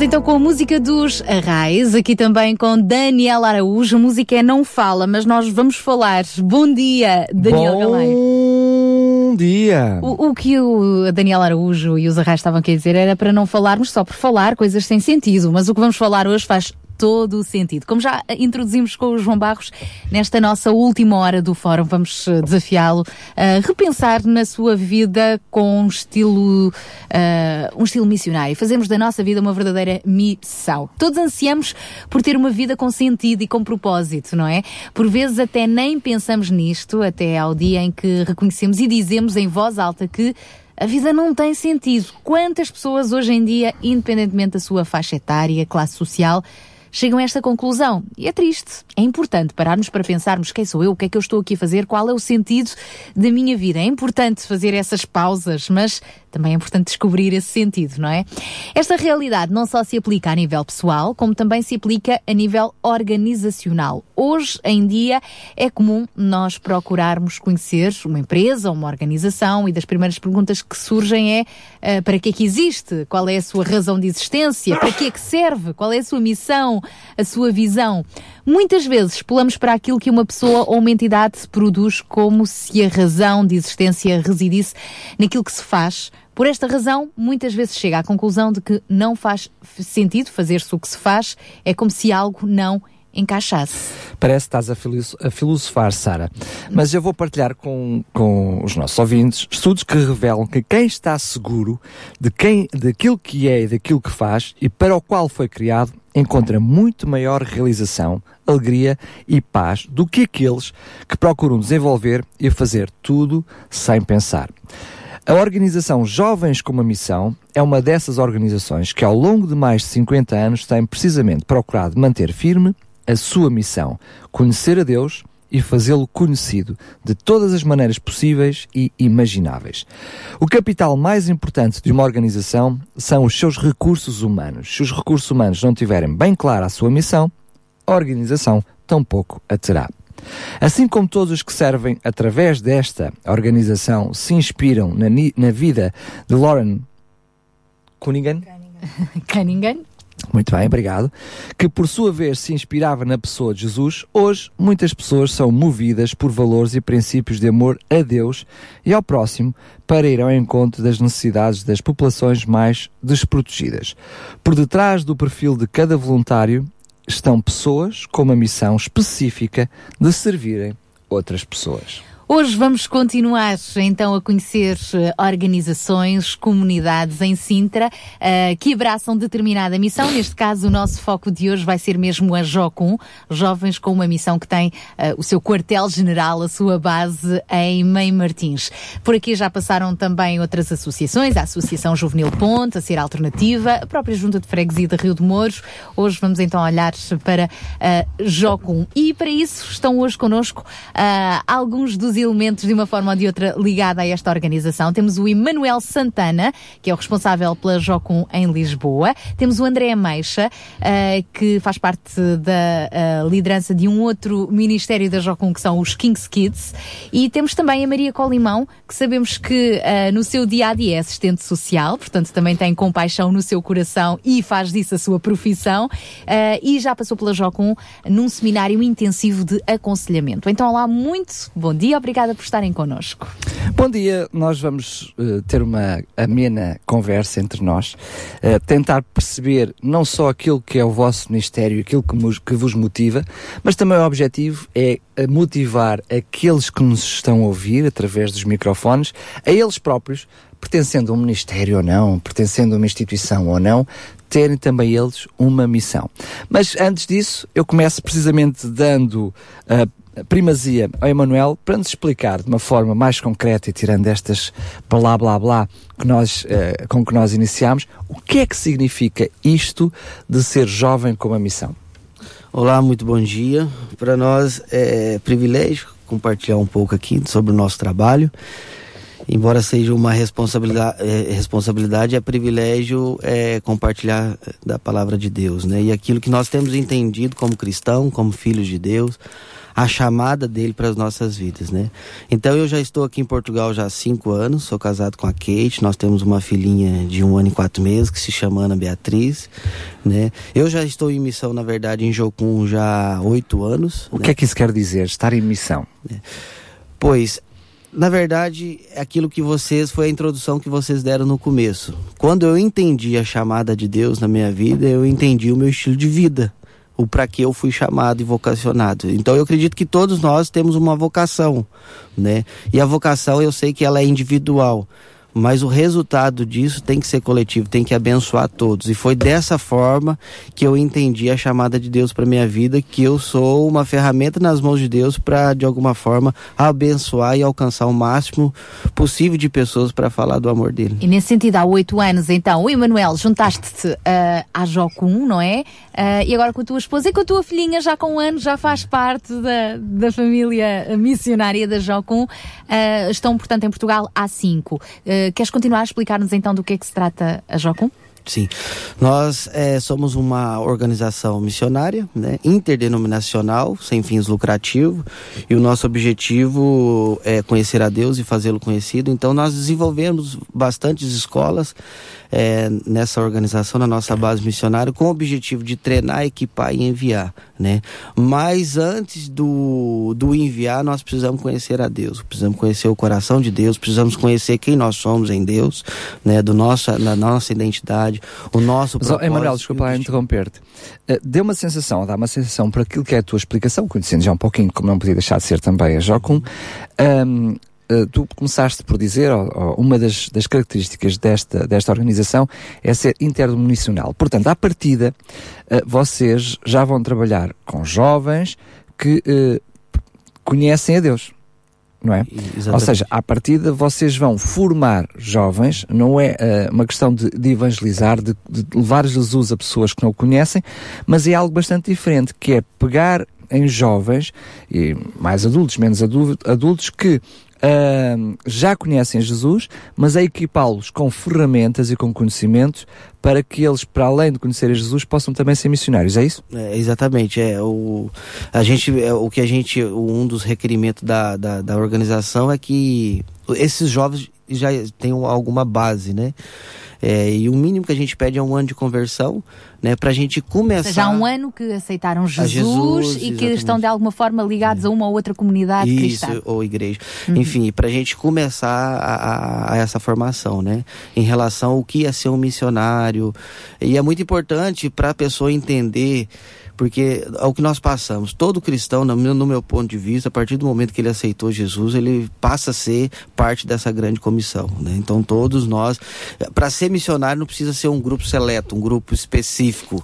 né? Doutores Mas, missionários. É. mas todos aqueles que entendem o plano da salvação, entendem o que Cristo fez por ele, né? E Mas, uh, uh, Emanuel, assim. gostaria que tu, eh, nós, os nossos ouvintes, não é a primeira vez que estão a ter contacto com o que é que é Joku, mas é sempre bom lembrar, porque estas coisas às vezes já ficaram lá atrás no tempo. Um, há uma coisa que eu, como até conhecedor daquilo que é Joku, não sei, e talvez os nossos ouvintes também não sabem. Esse não seria um papel das próprias igrejas, das próprias congregações onde os ditos jovens já pertencem? O que é que faz da Jocum uma organização diferente das outras? É. Por ser interdenominacional, nosso objetivo é, é, expandir e estabelecer o reino de Deus. Né? Então a gente não defende placa e não fala nem aborda e fala sobre religião. Porque na verdade religião não salva ninguém. Né? O que salva é Jesus Cristo, é uhum. o próprio Deus. Então o, o que nós estabelecemos é, é através de uma renovação de entendimento e entender a dimensão do reino de Deus. Independente das placas das denominações. Mas juntos nós somos mais fortes né, para estabelecer. Então, o que, nós, o que nós temos que entender, porque o que, que acontece? É, é um pouco complexo esse assunto, porque a pessoa, primeiramente, ela tem que entender que ela é vocacionada. Segundo, ela tem que entender que existe um propósito de Deus para a vida dela. Mas isso não era um papel supostamente de, da própria congregação? É, eu falo assim, da, da, da isso, é, um, é, é, é, porque todos nós, falando de igreja, sem um lugar que a gente reúne, sem falar de instituição, todos nós somos Conjunto igreja. de pessoas, né? É um é. conjunto de pessoas. Então, eu acredito que nós temos que procurar, como cristão, entender a nossa chamada em Deus, né? Então, no fundo, a Jocum acaba por ser uma ponte. Uma ponte, Alguém exatamente. que já pertence a uma igreja, já tem uma determinada, um determinado histórico e até de relacionamento com Deus e entende, não, peraí, a minha vida faz sentido, há algum propósito propósito para a minha vida. Eu quero dar parte da minha vida para missões. Então, deixa-me estudar mais sobre o assunto, não é? É, o nosso objetivo é destrancar isso, né? É, liberar isso. Na verdade, todos nós, é o que a Bíblia diz, né? Que, que há tesouros escondidos dentro de vasos de barro. Então, o que acontece? Todos nós já temos potencial, já nascemos com esse talento. Todos nós somos estes vasos de barro que se podem quebrar, mas o tesouro está cá dentro, Tá não é? dentro. Que é a presença Então, de Cristo é, nas então nossas todos vidas. temos talento. E a- às vezes a gente acha assim, o que a gente vê muito no- no- na na nossa caminhada, a pessoa assim, ah, mas eu não sou capacitada para isso. Mas Deus não chama os capacitados, Deus ele capacita no processo. É ele que- Porque tudo que você precisa está dentro de você. e ao mesmo tempo, a Jocum, além de desenvolver vários, eh, várias escolas de treinamento, também tem uma outra vertente social. Por exemplo, o Emanuel ah, veio, es- es- está quase que recém-chegado, não é? De uma ah, pequena viagem missionária de um campo de refugiados, não é? Sim, sim, sim. Foi, na verdade, isso foi uma, ini- uma iniciativa da, de uma agência missionária portuguesa, que é a MEVIC, filiado com a Aliança Evangélica. Então, a gente entendeu também quando o pastor Roberto Fife passou a visão, mobilizando pessoas, porque o intuito dessa viagem era mobilizar a igreja portuguesa para essa causa. Então foi uma viagem mais exploratória para a gente perceber as necessidades, a realidade do campo de refugiados que foram lá no, no- em Ceuta, né, que é uma província de Espanha, só que tá no Marrocos, né, mas só que pertence à Espanha. Então foi mesmo uma- uma- o objetivo era explorar, perceber as necessidades para que como igreja relevante, o que, que nós possamos fazer como, né, como igreja. Muito bem, nós vamos querer ouvir já os outros convidados. Não vieram aqui só para assistir ao Emanuel, mas eu precisava que o Emanuel eh, nos explicasse assim de uma forma ge- genérica quais são as áreas de intervenção da, da Jocum, eh, onde é que intervém, como é que funciona. Já sabemos que essa está a ser uma necessidade agora detectada, não é? Estamos a viver esse- esse- essa problemática nos nossos dias e, portanto, vocês já estão no terreno, portanto, a tentar ver o que é que é possível fazer como igreja, como eh, instituição e não só, não é? Visto como Jocum também o que é que é possível fazer, mas que outras áreas de intervenção é que a Jocum tem? A Jocum, ela, Nomeadamente aqui no próprio Conselho de Sintra, Claro. não é? Uma vez que vocês estão aqui inseridos. É, nó- nós trabalhamos com a própria comunidade, que, que nós temos um projeto dentro da base que se chama PEC, que é Projeto Esperança Comunitária. Então nós trabalhamos com menores que cometeram algumas infrações, que vai para o tribunal, enfim, tem que pagar algumas horas o serviço comunitário, né? Através do serviço comunitário. Então nós recebemos esses jovens e o nosso principal objetivo é através de algumas estratégias que Deus nos deu, mas é usar isso para alcançar eles através do relacionamento e discipulado. Que estratégias são essas? O que é que eles fazem? Quando, quando vêm então de uma situação problemática, não é? Que são novos, não, portanto têm menos de 18 anos, não é? E terão de- quando, quando o Emanuel diz que têm de, de de servir a comunidade algumas horas, portanto eles enviam-vos para, para, para a Jocum. O que é que eles fazem convosco durante esse, essa pena? A minha esposa, ela descobriu, né, esse dom, mais um dom que é, a- que é a questão da restauração de imóveis, né, trabalho com reciclagens. Então ela é responsável pelas meninas e ela faz esse tipo de trabalho e ali está aprendendo algumas coisas, restaurando móveis, reciclando algum material. Ela usa toda essa estratégia porque através do relacionamento ela possa entrar com, com, com a Significa que eles convivem convosco durante o dia? eh, como é que funciona? É, são a- o máximo de horas a ser paga é 60 horas. Então, isso é bem relativo. Alguns depende da, da, da, da infração. Alguns têm 20 horas a ser pago na comunidade, outros 30, 40, 60. Então são 6 horas semanais. A gente divide em dois dias, 3 horas por Mas dia. quando se diz na comunidade, estão a falar comunidade Jocum, ou na comunidade eh, eh, eh, Sintra. Sintra? É, é, é na própria Jocum, né, que eles recebem todo esse treinamento, não só através do, do- do- do- do- da reciclagem, mas eu faço, a gente também tem a área de desporto, tem algumas palestras muito importantes sobre bullying, prevenção de drogas, enfim, que a gente traz essa conscientização para eles, né? Tem o tempo de comunhão, convívio também para a gente aproximar. Então, o que é fundamental e que a gente tem visto assim a nível de resultado é, é o relacionamento. É E, e essa- aos poucos ir colocando valores na vida deles que, eventualmente se, se perderam, não é? E imagina ali os jovens a restaurar os móveis e ali a é. esposa do Emanuel a dizer: Olha, assim como este, este móvel que parecia que estava todo partido e não dava para fazer nada com ele, assim pode ser a tua vida, que vais transformar-te numa pessoa fantástica, não é? Muito bem. Mais que outras, nós eh, vou-te pedir, por favor, que deixes os Kind Kids para fim, porque nós depois vamos eh, ouvir o André falar sobre isso. Que outras áreas de intervenção é que vocês têm na comunidade? É, e nós temos também essa parceria com o Sintra Compaixão, né? Agora a gente vai começar a se envolver com a comunidade ali de Alcabideche. Também nós desenvolvemos a, a, as escolas de treinamentos dentro da própria base, né? Que é onde nós encontramos um meio de treinar, equipar, né? Esses jovens, né? Que Diria que eu posso dizer que esse é, é, é o vosso forte, não é? É Ou o seja, a, a- a- a formação, digamos assim. E nós temos aqui alguém connosco que é o André. O André que é do.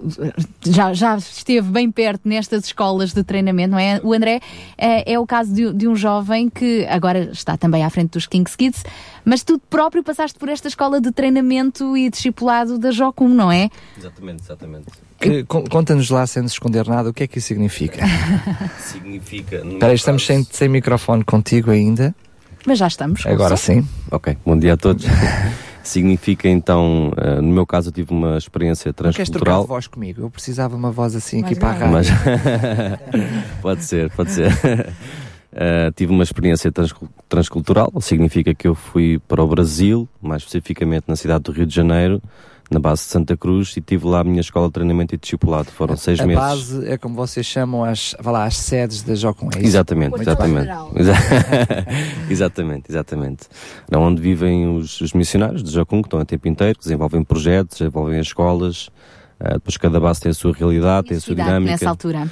Tinha 18 anos. Temos um jovem de 18 anos, acabou de, o secundário, é? Exatamente. imagino, eh, aqui do Conselho de Sintra também, não é? Exatamente, exatamente. E então toca a viajar para o Brasil para ver se tem ali um tempo de escola missionária. Em que é que isso transformou a tua vida? Bastante, bastante, porque foram 5, 6 meses ah, muito intensos, com experiências, ah, como os jovens costumam dizer, brutais, com Deus, ah, muito impactantes na minha vida. Consegui perceber não só Deus a mudar a minha vida, como a mudar a vida dos outros, em várias ah, nodas negras da alma a serem curadas, feridas de coração a serem restauradas. É verdade. E, e perceber esta, esta maravilha de que é Deus quando está no nosso interior, consegue nos renovar, reciclar, como o Manuel estava a dizer. E que missão é que decidiste abraçar para a tua vida na sequência de toda essa experiência? E durante o tempo que, que estava lá e consegui ouvir mais claramente a voz de Deus, já tinha o desejo de servir a Deus a tempo inteiro e foi lá que eu desenvolvi este sentimento e desse sentimento gerou uma convicção forte e neste momento estou a servir a Deus a tempo inteiro. Fazendo o quê? Eu sou pastor auxiliar de uma comunidade cristã, chamada Comunidade Cristã de Lisboa, no Cacém. Ahm, Estou a cooperar com, juntamente com o pastor Nuno Ornelas. Ahm, Estou também envolvido no Ministério de Jacum, aqui em King's Kids. Ahm, e pronto, e a minha vida tem sido assim, uma Muito aventura. bem. Então, fala-nos lá da tua vida que tem sido assim, sim, nos Kings Kids. Portanto, os King's Kids eh, estou envolvido desde os 9 anos de idade, neste momento tenho 27, portanto, já vão Epá. bastantes anos. ficar velho. exatamente, exatamente. E hum, pronto, os King's Kids é o Ministério Juvenil da Jocum, ah, tem como O lema que é que isso também. significa? Significa que os King's Kids trabalham com crianças, adolescentes e jovens dos 10 aos 20 anos de idade. Também de uma forma interdenominacional, é Sim, isso? exatamente, exatamente. mesmo, mesmo ADN da Jocum. Ahm, também qualquer pessoa que tem mais de 20 anos pode se envolver também, mas És bem-vindo, Daniel ser- Galaio. Exatamente, mas poderão ser staffs, que são os monitores, não é? são os, eh, as pessoas que fazem um acompanhamento e discipulado dos jovens. E temos, eh, em momentos diferentes do ano, eh, campanhas, encontros, acampamentos, iniciativas de evangelismo também, conjuntamente com as escolas, com as igrejas. E trabalho de ação social. Eu recordo-me que aqui há cerca de dois anos atrás os Kings Kids estiveram numa atividade da- do próprio Sintra Compaixão, Exatamente, não é? exatamente. Ah, indo ao encontro dos idosos e ajudando na, nos jardins das casas, na, Na escola, lembras-te, ig- na escola? Exato. Exatamente. Temos uma equipa de mãos, que é essa equipa que estás a falar, Que arregaça as mangas. Exatamente. exatamente. Equipa de mãos. Depois Exatamente. temos também a equipa dos pés, a equipa Que joga, que joga futebol. É, desporto, mas são essas três áreas: É. equipa de mãos, que é o Ministério de Misericórdia, Desporto e Artes, que tem a ver com mímicas, danças, e é assim que nós fazemos evangelismo de rua. Palhaços e coisas Portanto, Daniel, mais uma vez digo, é bem-vindo. Aquele, ele às vezes caracteriza-se lindo, um palhaço, alegria, que é uma fantasia. Muito bem. Ahm, percebemos que aquilo que vocês têm partilhado connosco, e que é o Ministério da Jocum, é algo que tem, de uma forma muito direta, a ligação com uma instituição, não é? Uh, nós queremos também que uh, quem esteja do outro lado dos microfones perceba um, que cada um de nós, como já foi referido aqui, uh, é, tem um chamado e tem uma missão, independentemente de ter ou não, de estar ou não ligado até uma entidade religiosa ou até mesmo uma organização, porque infelizmente temos muita noção que eu, para conseguir fazer alguma coisa, tenho que fazer parte de uma organização não governamental ou até mais, que eu acho espantoso, eu para servir a Deus tenho que ir para a África ou tenho que ir para, para, para outro sítio qualquer, quando tenho um vizinho do meu lado que se calhar não conhece Jesus. Gostaria agora de trazer a Maria também à nossa conversa, passando só o, O microfone. o microfone. Queria precisamente ainda antes de passar para esta realidade, como motivar, como perceber, eh, como, que, como cada um de nós pode ser, eh, receber este chamado e ter esta missão, qual é a sua realidade dentro da, da Jocum, também como é que concilia aquilo que é a sua vida profissional eh, com aquilo que é a sua realidade dentro da Jocum. Eu conheci a Jocum com, através do Envia, numa igreja onde estive até há, há três anos. O que é isso do O envia? Envia é a Escola Noturna de Vida Abundante, ah, que é uma espécie de. É uma espécie de apresentação do que é Jocum. Treinamento. Ah, sim. É aquele encontro anual que é, um- feito? Não, não. É uma escola que, a pedido das igrejas, quaisquer que elas sejam, a Jocum está disponível para dar. Uma formação à durante, congregação, Durante é isso? 12 semanas. Isso. E se houver alguma igreja aqui em Sintra que esteja a ouvir, eu aconselho fortemente, porque eu nunca me esqueci aquilo que eu ouvi do Rodrigo Pombo, ah, que neste momento está no Porto, que hum, a vida dele antes e depois da Jocum mudou. Ah, eu neste momento estou a fazer a escola compacta de estudos bíblicos como ouvinte e, e fiz um durante seis a sete meses um seminário teológico. E de facto com todo o, com todos os, os requisitos e mais valias que o que o seminário tem de facto a, Jocum tem uma uma visão diferente. Acho que tudo bem que nós já vamos para a Jocum quando conhecemos, temos algum conhecimento de Deus, mas para mim a minha vida antes e depois da Jocum não tem nada a ver. Eu acho que aquilo que me falta é perceber que hum, é Deus que nos controla totalmente e que dependemos totalmente de Deus. Confesso que tenho uma fragilidade nessa área, porque acho que só me falta mesmo vir a fazer parte da Jocum, mas eu também tenho um filho ah, e depois começo sempre a pensar, ai, como é que eu faço com a casa, com o trabalho, com o filho, mas pronto, isso é, é um trabalhar de Deus. E como usar tudo isso que, que a Maria te- tem vindo a, a aprender, a interiorizar, não é? Também no dia a dia, na profissão que, que tem, que é tão importante de assistente social. Neste momento a minha profissão está em obras, porque eu acabei um, um mestrado em, em cuidados paliativos ah, e está-se a abrir uma, uma nova área que é da investigação, então que Deus esteja no controle e que abra as portas que sejam precisas para serem abertas. Ah, e... Mas, ó Maria, deixa-me provocar, literalmente, Diga. vou fazer isso com, com toda a maldade, mas acho que é. hum, hum, para bem no- do assunto que nós aqui estamos, Estamos a a defender. Como é que alguém que, como profissão, no seu dia a dia, já é procurar ir ao encontro das necessidades das pessoas, eu podia dizer servir a Deus na sua excelência, eh, acaba por fazer uma formação também em cuidados paliativos, o que até poderíamos dizer que enobrece ainda mais aquilo que já, que já fazia. Como é que depois eh, ainda há necessidade ou ainda há uma carência ou qualquer coisa que diz que tem que fazer muito mais e que tem que fazer parte do ministério, que tem. Explique-me lá que eu não estou a entender. Eu Eu, acho- vejo uma vida abençoada a sua. Eu acho que é uma questão de busca. Acho que muitos de nós eh, fi- contentamos porque estamos na igreja, estamos envolvidos em não sei quantas coisas, mas há, há- há um- houve sempre em mim uma, uma questão de, de buscar e de profundidade e eu consigo encontrar esse, essa, essa busca eh, muito preenchida na Jocum. Eu comecei por, eu fui à Jocum por, hum, e quem me ajudou foi a Kate, a irmã, a, a esposa do Emanuel, porque eu tive problemas com, com uma autoridade na igreja, a versão feminina da autoridade, e, e foi, atra- portanto, a mulher. Essa E- parte eu já percebi. E então foi através do livro. hum, uh, A Face Oculta do Amor, do Marcos de Sousa Borges, que é assim um, um meu autor de referência, uh, que, que fui muito ajudada. Uh, e a partir daí fui ler Paredes do Meu Coração, que é a base do Seminário Intensivo de Aconselhamento do Bruce Thompson, e, e aconselho vivamente toda a gente a ler esse livro, toda a gente que puder a fazer o Seminário Intensivo de Aconselhamento, porque é de facto um marco na nossa vida. O que é que a Maria descobriu sobre as paredes do coração? Descobri que todos nós vimos de ambientes disfuncionais, por muito que achemos que somos perfeitos e saudáveis, mas todos nós vimos de ambientes disfuncionais e é muito importante saber de, qua- de que, ambi- que ambientes são estes. Portanto, muito resumidamente, não vou, não vou fazer um resumo do livro, mas é, é- são pilares do, do livro as paredes da rebeldia e da rejeição e cada uma delas tem os seus tijolos.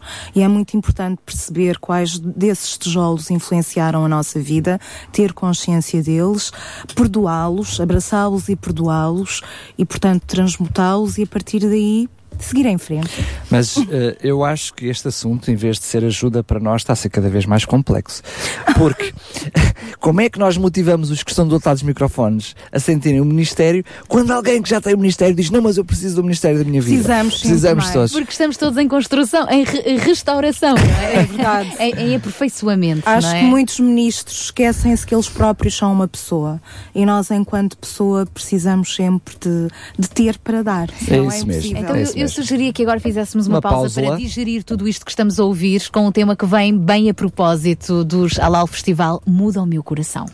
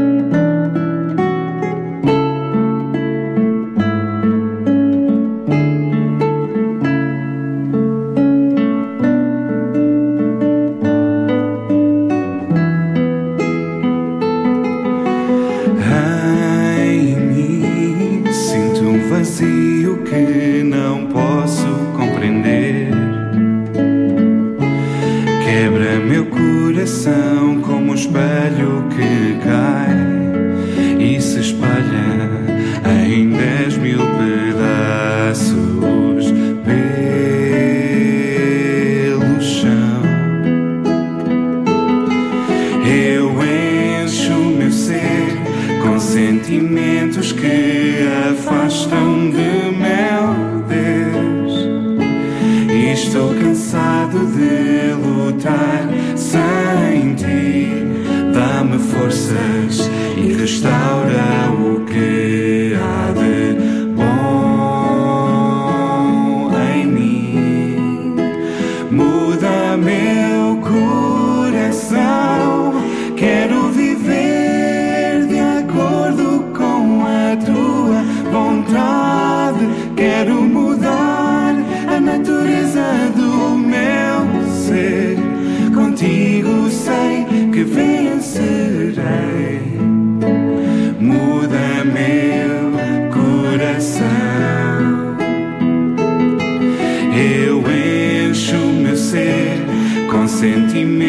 que afastam de meu Deus. E estou cansado de lutar sem ti. Dá-me forças e restaura o que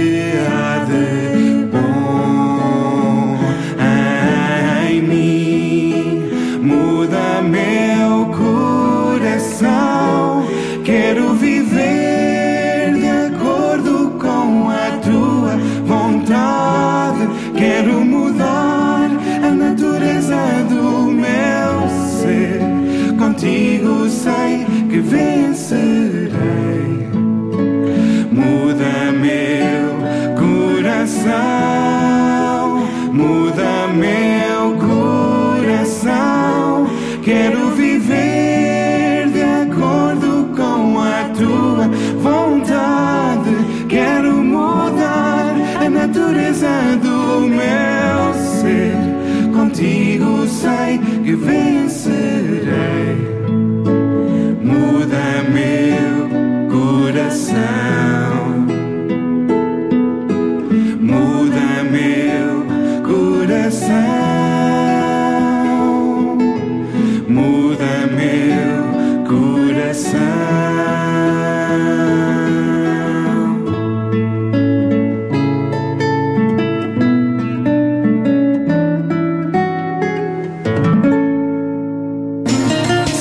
compaixão, ao serviço da comunidade.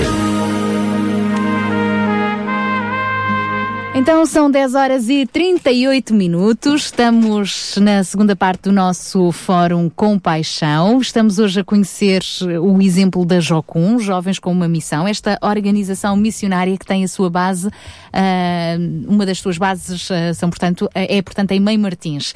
E continuamos a desenvolver um pouco este tema, como fazer da nossa vida uma missão constante. É verdade, tivemos aqui durante já estes largos minutos a conhecer não só a instituição, a conhecer até as suas características, o seu raio de ação e percebemos também até individualmente como é que cada um de vocês uh, sentiu esse chamado e respondeu a esse chamado.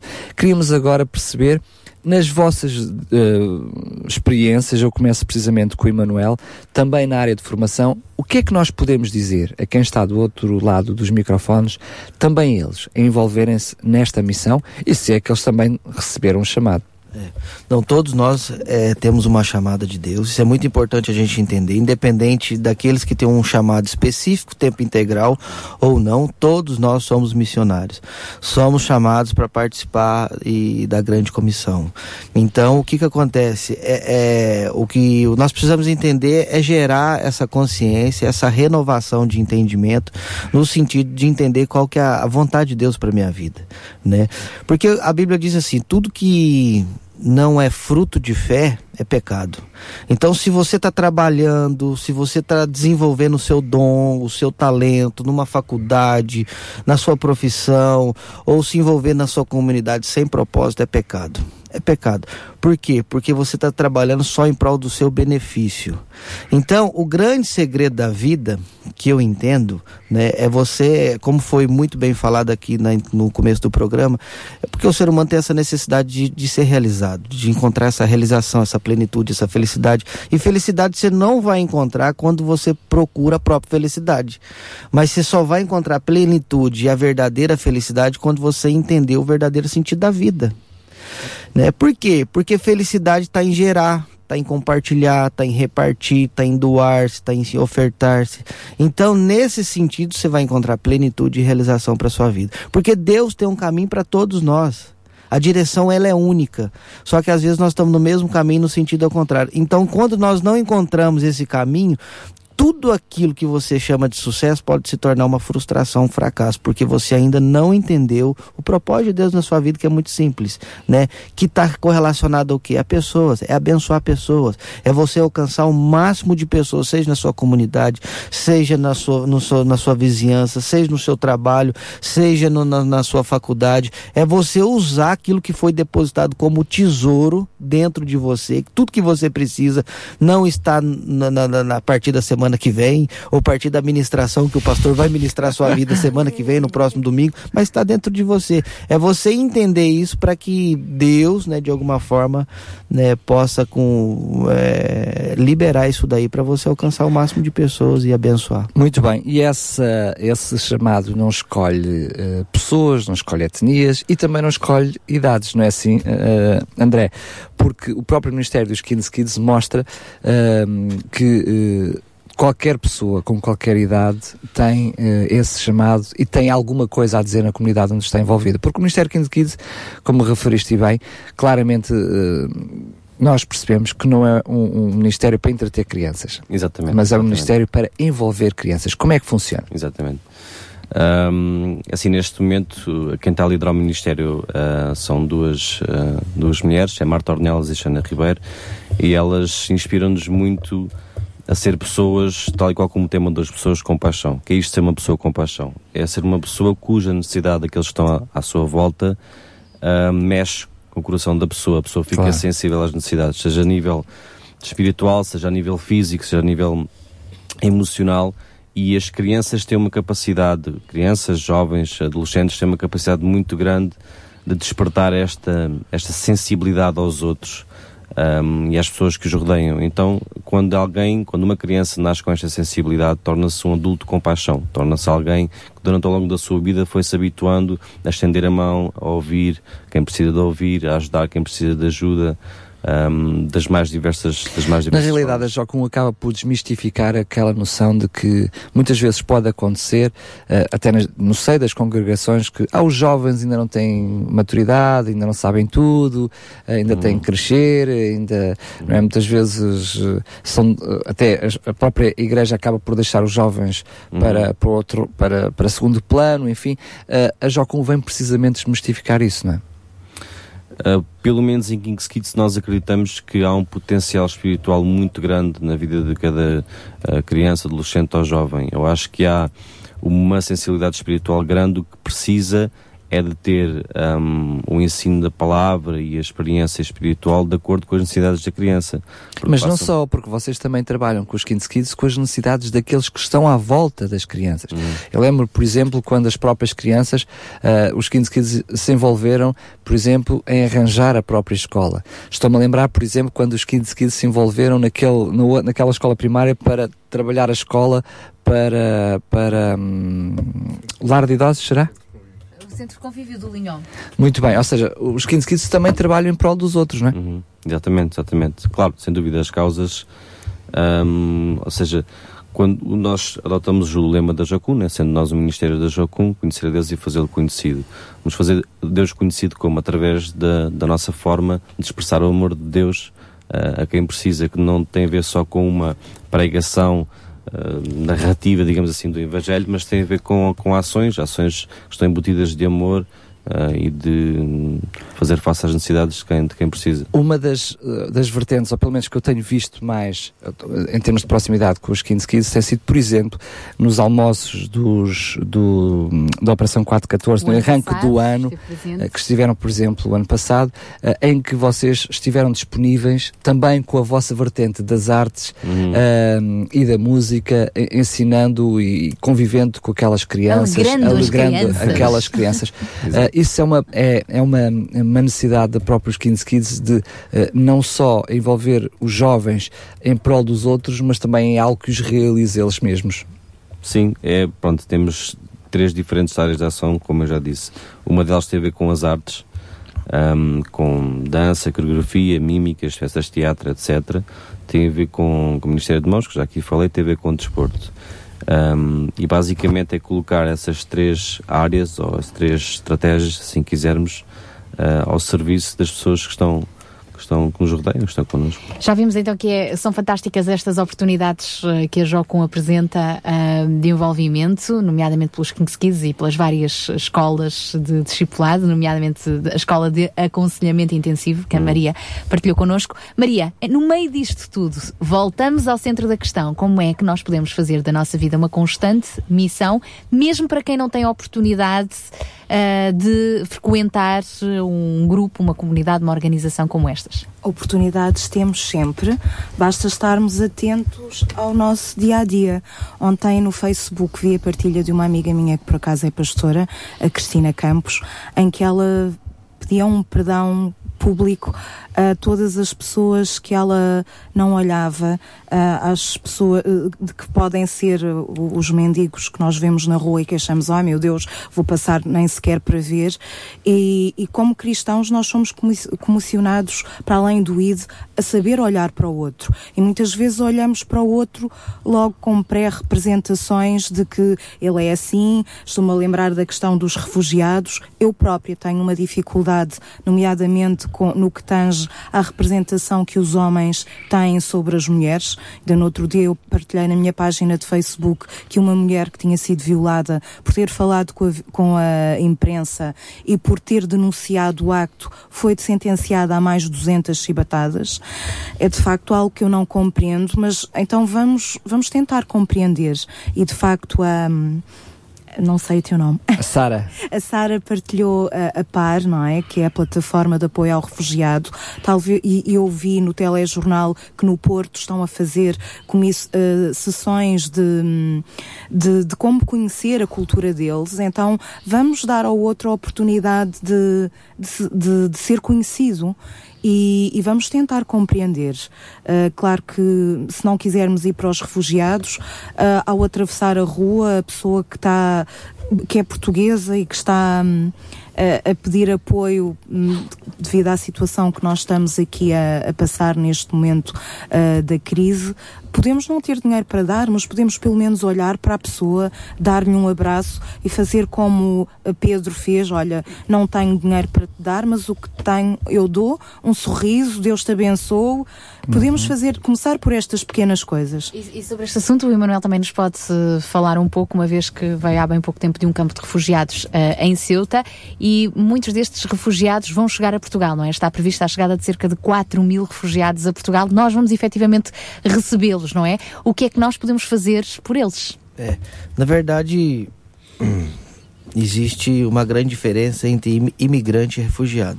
O imigrante ele tem a opção de ir para outro país ou ficar no seu país de origem. O refugiado ele não tem opção.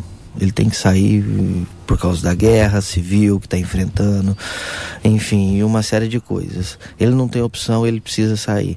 Então a experiência que eu tive com esses refugiados ali em Ceuta, que são filhos de Deus, que precisam de encontrar o amor de Deus, que precisam de, de encontrar pessoas que refletem, que revelam esse amor de Deus a nível de cuidado, atenção, né? Porque são pessoas que não têm opção. Né? Então, a primeira coisa para quebrar, quebrar essa barreira e a gente receber, e essa é a oportunidade de a gente ser igreja na vida deles, é recebê-los como filhos de Deus. Porque uma vez um missionário estava no Egito, e o foco dele é muçulmanos, e ele me falou, e isso me impactou muito meu coração, porque ele diz assim: Olha, Manuel, sabe por que, que há muitas aparições de Jesus?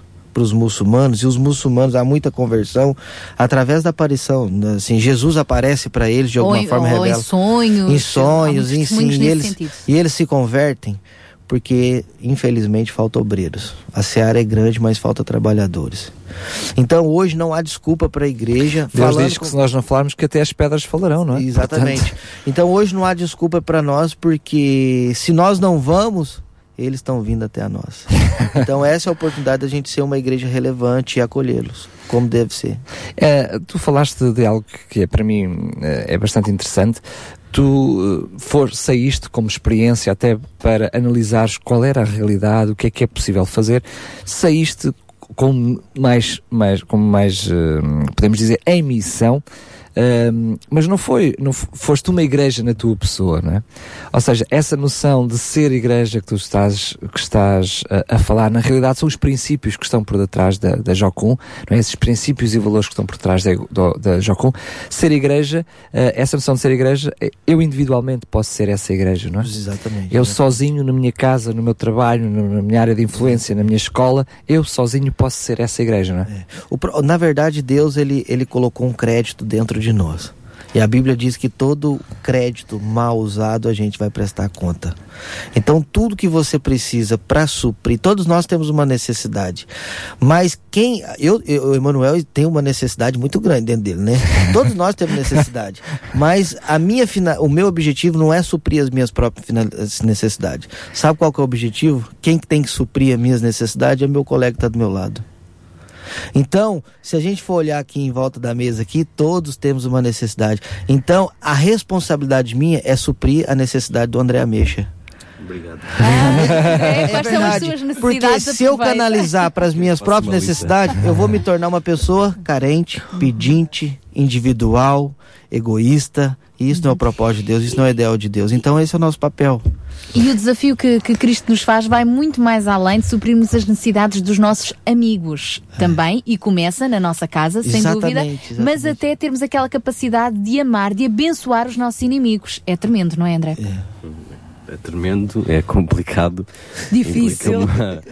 Um grande abençoar os refugiados amor. que nós não conhecemos, que têm uma Exato, cultura exato. diferente, um pensamento diferente, que fazem aqueles. eh, nem sei que nome é que é dar essas atitudes que a Maria partilhou há pouco connosco, não é? Hum. Essa discriminação tremenda, e nós vamos ter de os receber. E como é que os vamos amar? Eu acho que começa pela consciência de que nós somos acolhidos pela graça de Deus também né? e que nós também éramos inimigos de Deus. E quando nós temos essa consciência, a nossa perspectiva de vida, a nossa perspectiva até em termos de amor aos outros muda. É Isso. Muito bem, eu vou só introduzir eh, o Emanuel como estando à, à frente da, da, Jocum, aqui na, na, região de Lisboa, no sentido de partilhares connosco quais, quais são os objetivos da Jocum uh, a médio, curto, longo prazo, quais são os vossos desafios, o que é que vocês gostariam de fazer que ainda não estão a fazer? É, hoje nós estamos. Hoje estão aqui na rádio, eu consigo comprovar. estão aqui ao pé de mim. É. Hoje nós, nós atuamos, na verdade a, a Jocum ela atua nas sete áreas de influência da sociedade. Então ela forma o jovem para ele ser influência nessas sete áreas, né? Quais são essas sete áreas? É o governo, mídia, é, família, igreja, educação, saúde, né? E o e falta mais uma. Todas as áreas. Todas as áreas que você pensar economia, enfim, o obreiro, o, o, o jovem, na verdade, ele é capacitado para ser influência relevante, né? Nessas áreas. Nem todos vão ser nos mesmos sítios. Nem no, no, todos os mesmos sítios. Então, hoje nós desenvolvemos dentro da Jocum escolas de treinamento e capacitação para isso, né? Nós temos escolas a longo prazo e a curto prazo né, que é até de a longo prazo, na verdade são cinco meses tempo integral, aonde ele vai ter uma aventura inesquecível com Deus, a nível também, uma, ele vai ter uma, hoje a nossa dinâmica dessa escola ela é móvel, então desde o teórico como prático a gente se movimenta em várias nações, tem escolas a curto prazo, que é a escola de missões de férias, né, que é para os jovens mesmo, a malta né, jovem, adolescentes, que nas suas férias tirar 20 dias para doar para missões, então é uma escola fantástica também e, e tem a ICEB, Escola da Bíblia. Então são todas escolas para né, de alguma forma oferecer formação e capacitação. Mas isso é o que vocês já fazem, desafios para o futuro.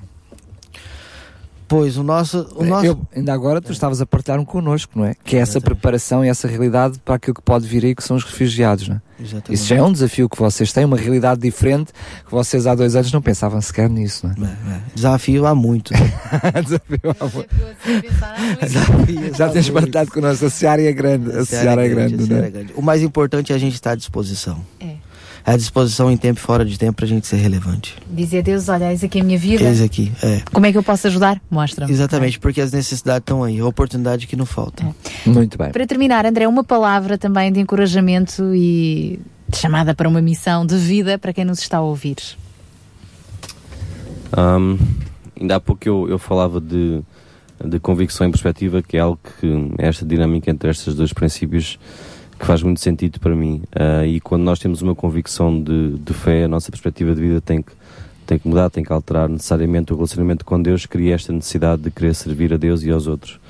Não é? E de amar os outros. E eu acho que toda a gente, de acordo com a sua forma, de acordo com, com a sua experiência, com a sua educação, o seu contexto de vida, tem relacionamentos aos quais pode partilhar o amor de Deus. Tem vizinhos, colegas de trabalho ou de escola, tem uh, familiares, e a pessoa pode fazer o seu campo de missão onde está. Não tem que sair, não tem que se tornar um missionário a tempo inteiro, até porque nós somos chamados a ser testemunhas, a testemunhar a nossa fé. Nem toda a gente tem que ter um chamado para missionário a tempo inteiro, ou um chamado para pastorear a tempo inteiro, seja o que for, mas todos temos a responsabilidade de ser testemunhas e todos temos que ter esta sensibilidade no nosso coração de ter atenção às necessidades dos outros, seja elas quais forem.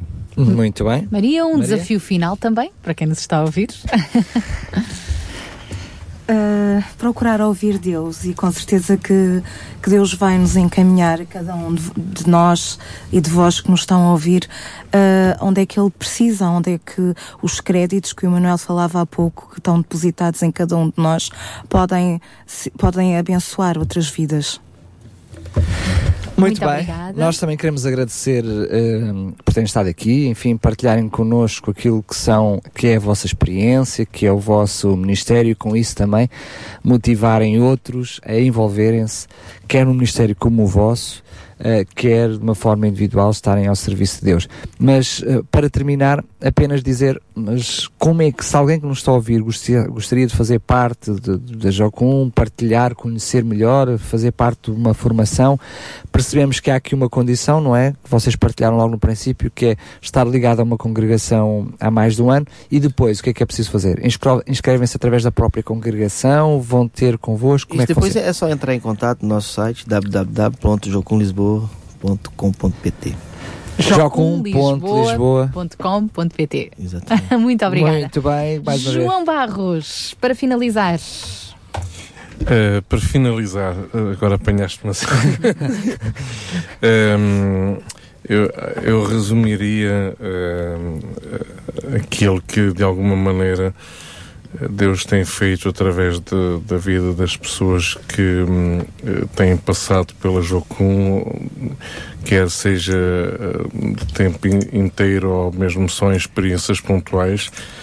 Perguntaram há, há uns tempos atrás, eu acho que eu já referi esta, esta, hum, esta história aqui no, no programa. Uma vez um, um empresário chegou só perto do fundador da Jocum e, e disse-lhe que achava estranho esta organização, este movimento missionário mundial, fazer de tudo um pouco, não existe assim uma coisa uh, na qual uh, a organização fosse assim especialista, né? como, como quando olhamos para uma empresa é, quem, quem é especialista em, em, gestão estratégica e essas coisas todas ficam sempre a procurar qual é uh, a área de especialização uh, de uma empresa ou de uma organização e perguntaram, não é?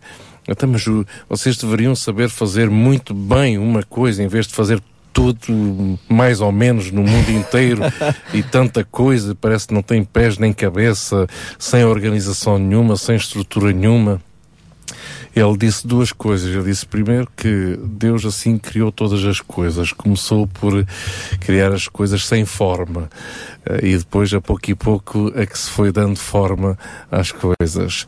Uh, e a segunda, uh, ele referiu que sim, na Jocum nós somos especialistas de uma coisa, em levar uma pessoa de uma situação da sua vida a outra com Deus. E realmente, quando a gente olha para missões, uh, olhamos para as formações, uh, experiências de campanhas, na realidade estamos a ajudar pessoas que estão numa determinada situação da sua vida a olharem para o futuro e moverem-se com Deus por uma nova situação uh, da sua vida. É isso que acontece numa escola de discipulado, é isso que acontece numa campanha de King's Kids. Uh, obviamente que há um pouco de tudo isto, aventura, muita camaradagem, muita amizade mas acima de tudo, o que é que Deus está a falar, o que é que Deus está a dizer para a nossa vida e o que é que Ele espera de nós para o futuro. E se quiser uma experiência intensa com Deus, é por aí mesmo. Obrigada, João. Um abraço então. Obrigada também a todos os nossos convidados de hoje. É isso mesmo, e só falta a frase para fechar o nosso programa de hoje. O Sinta Compaixão por hoje termina, mas compaixão é todos os todos dias. Todos os dias. Sabia que em Sintra cerca de 10 mil alunos do primeiro ciclo e pré-escolar são carenciados e que duas famílias por dia vêm as suas casas penhoradas? Todos os dias há alguém a precisar de ajuda e você pode ser a solução. Sintra Compaixão, o programa da RCS que abre portas à solidariedade. Sexta-feira, das 8 às 11 da manhã. Sintra Compaixão, contamos, contamos consigo. consigo.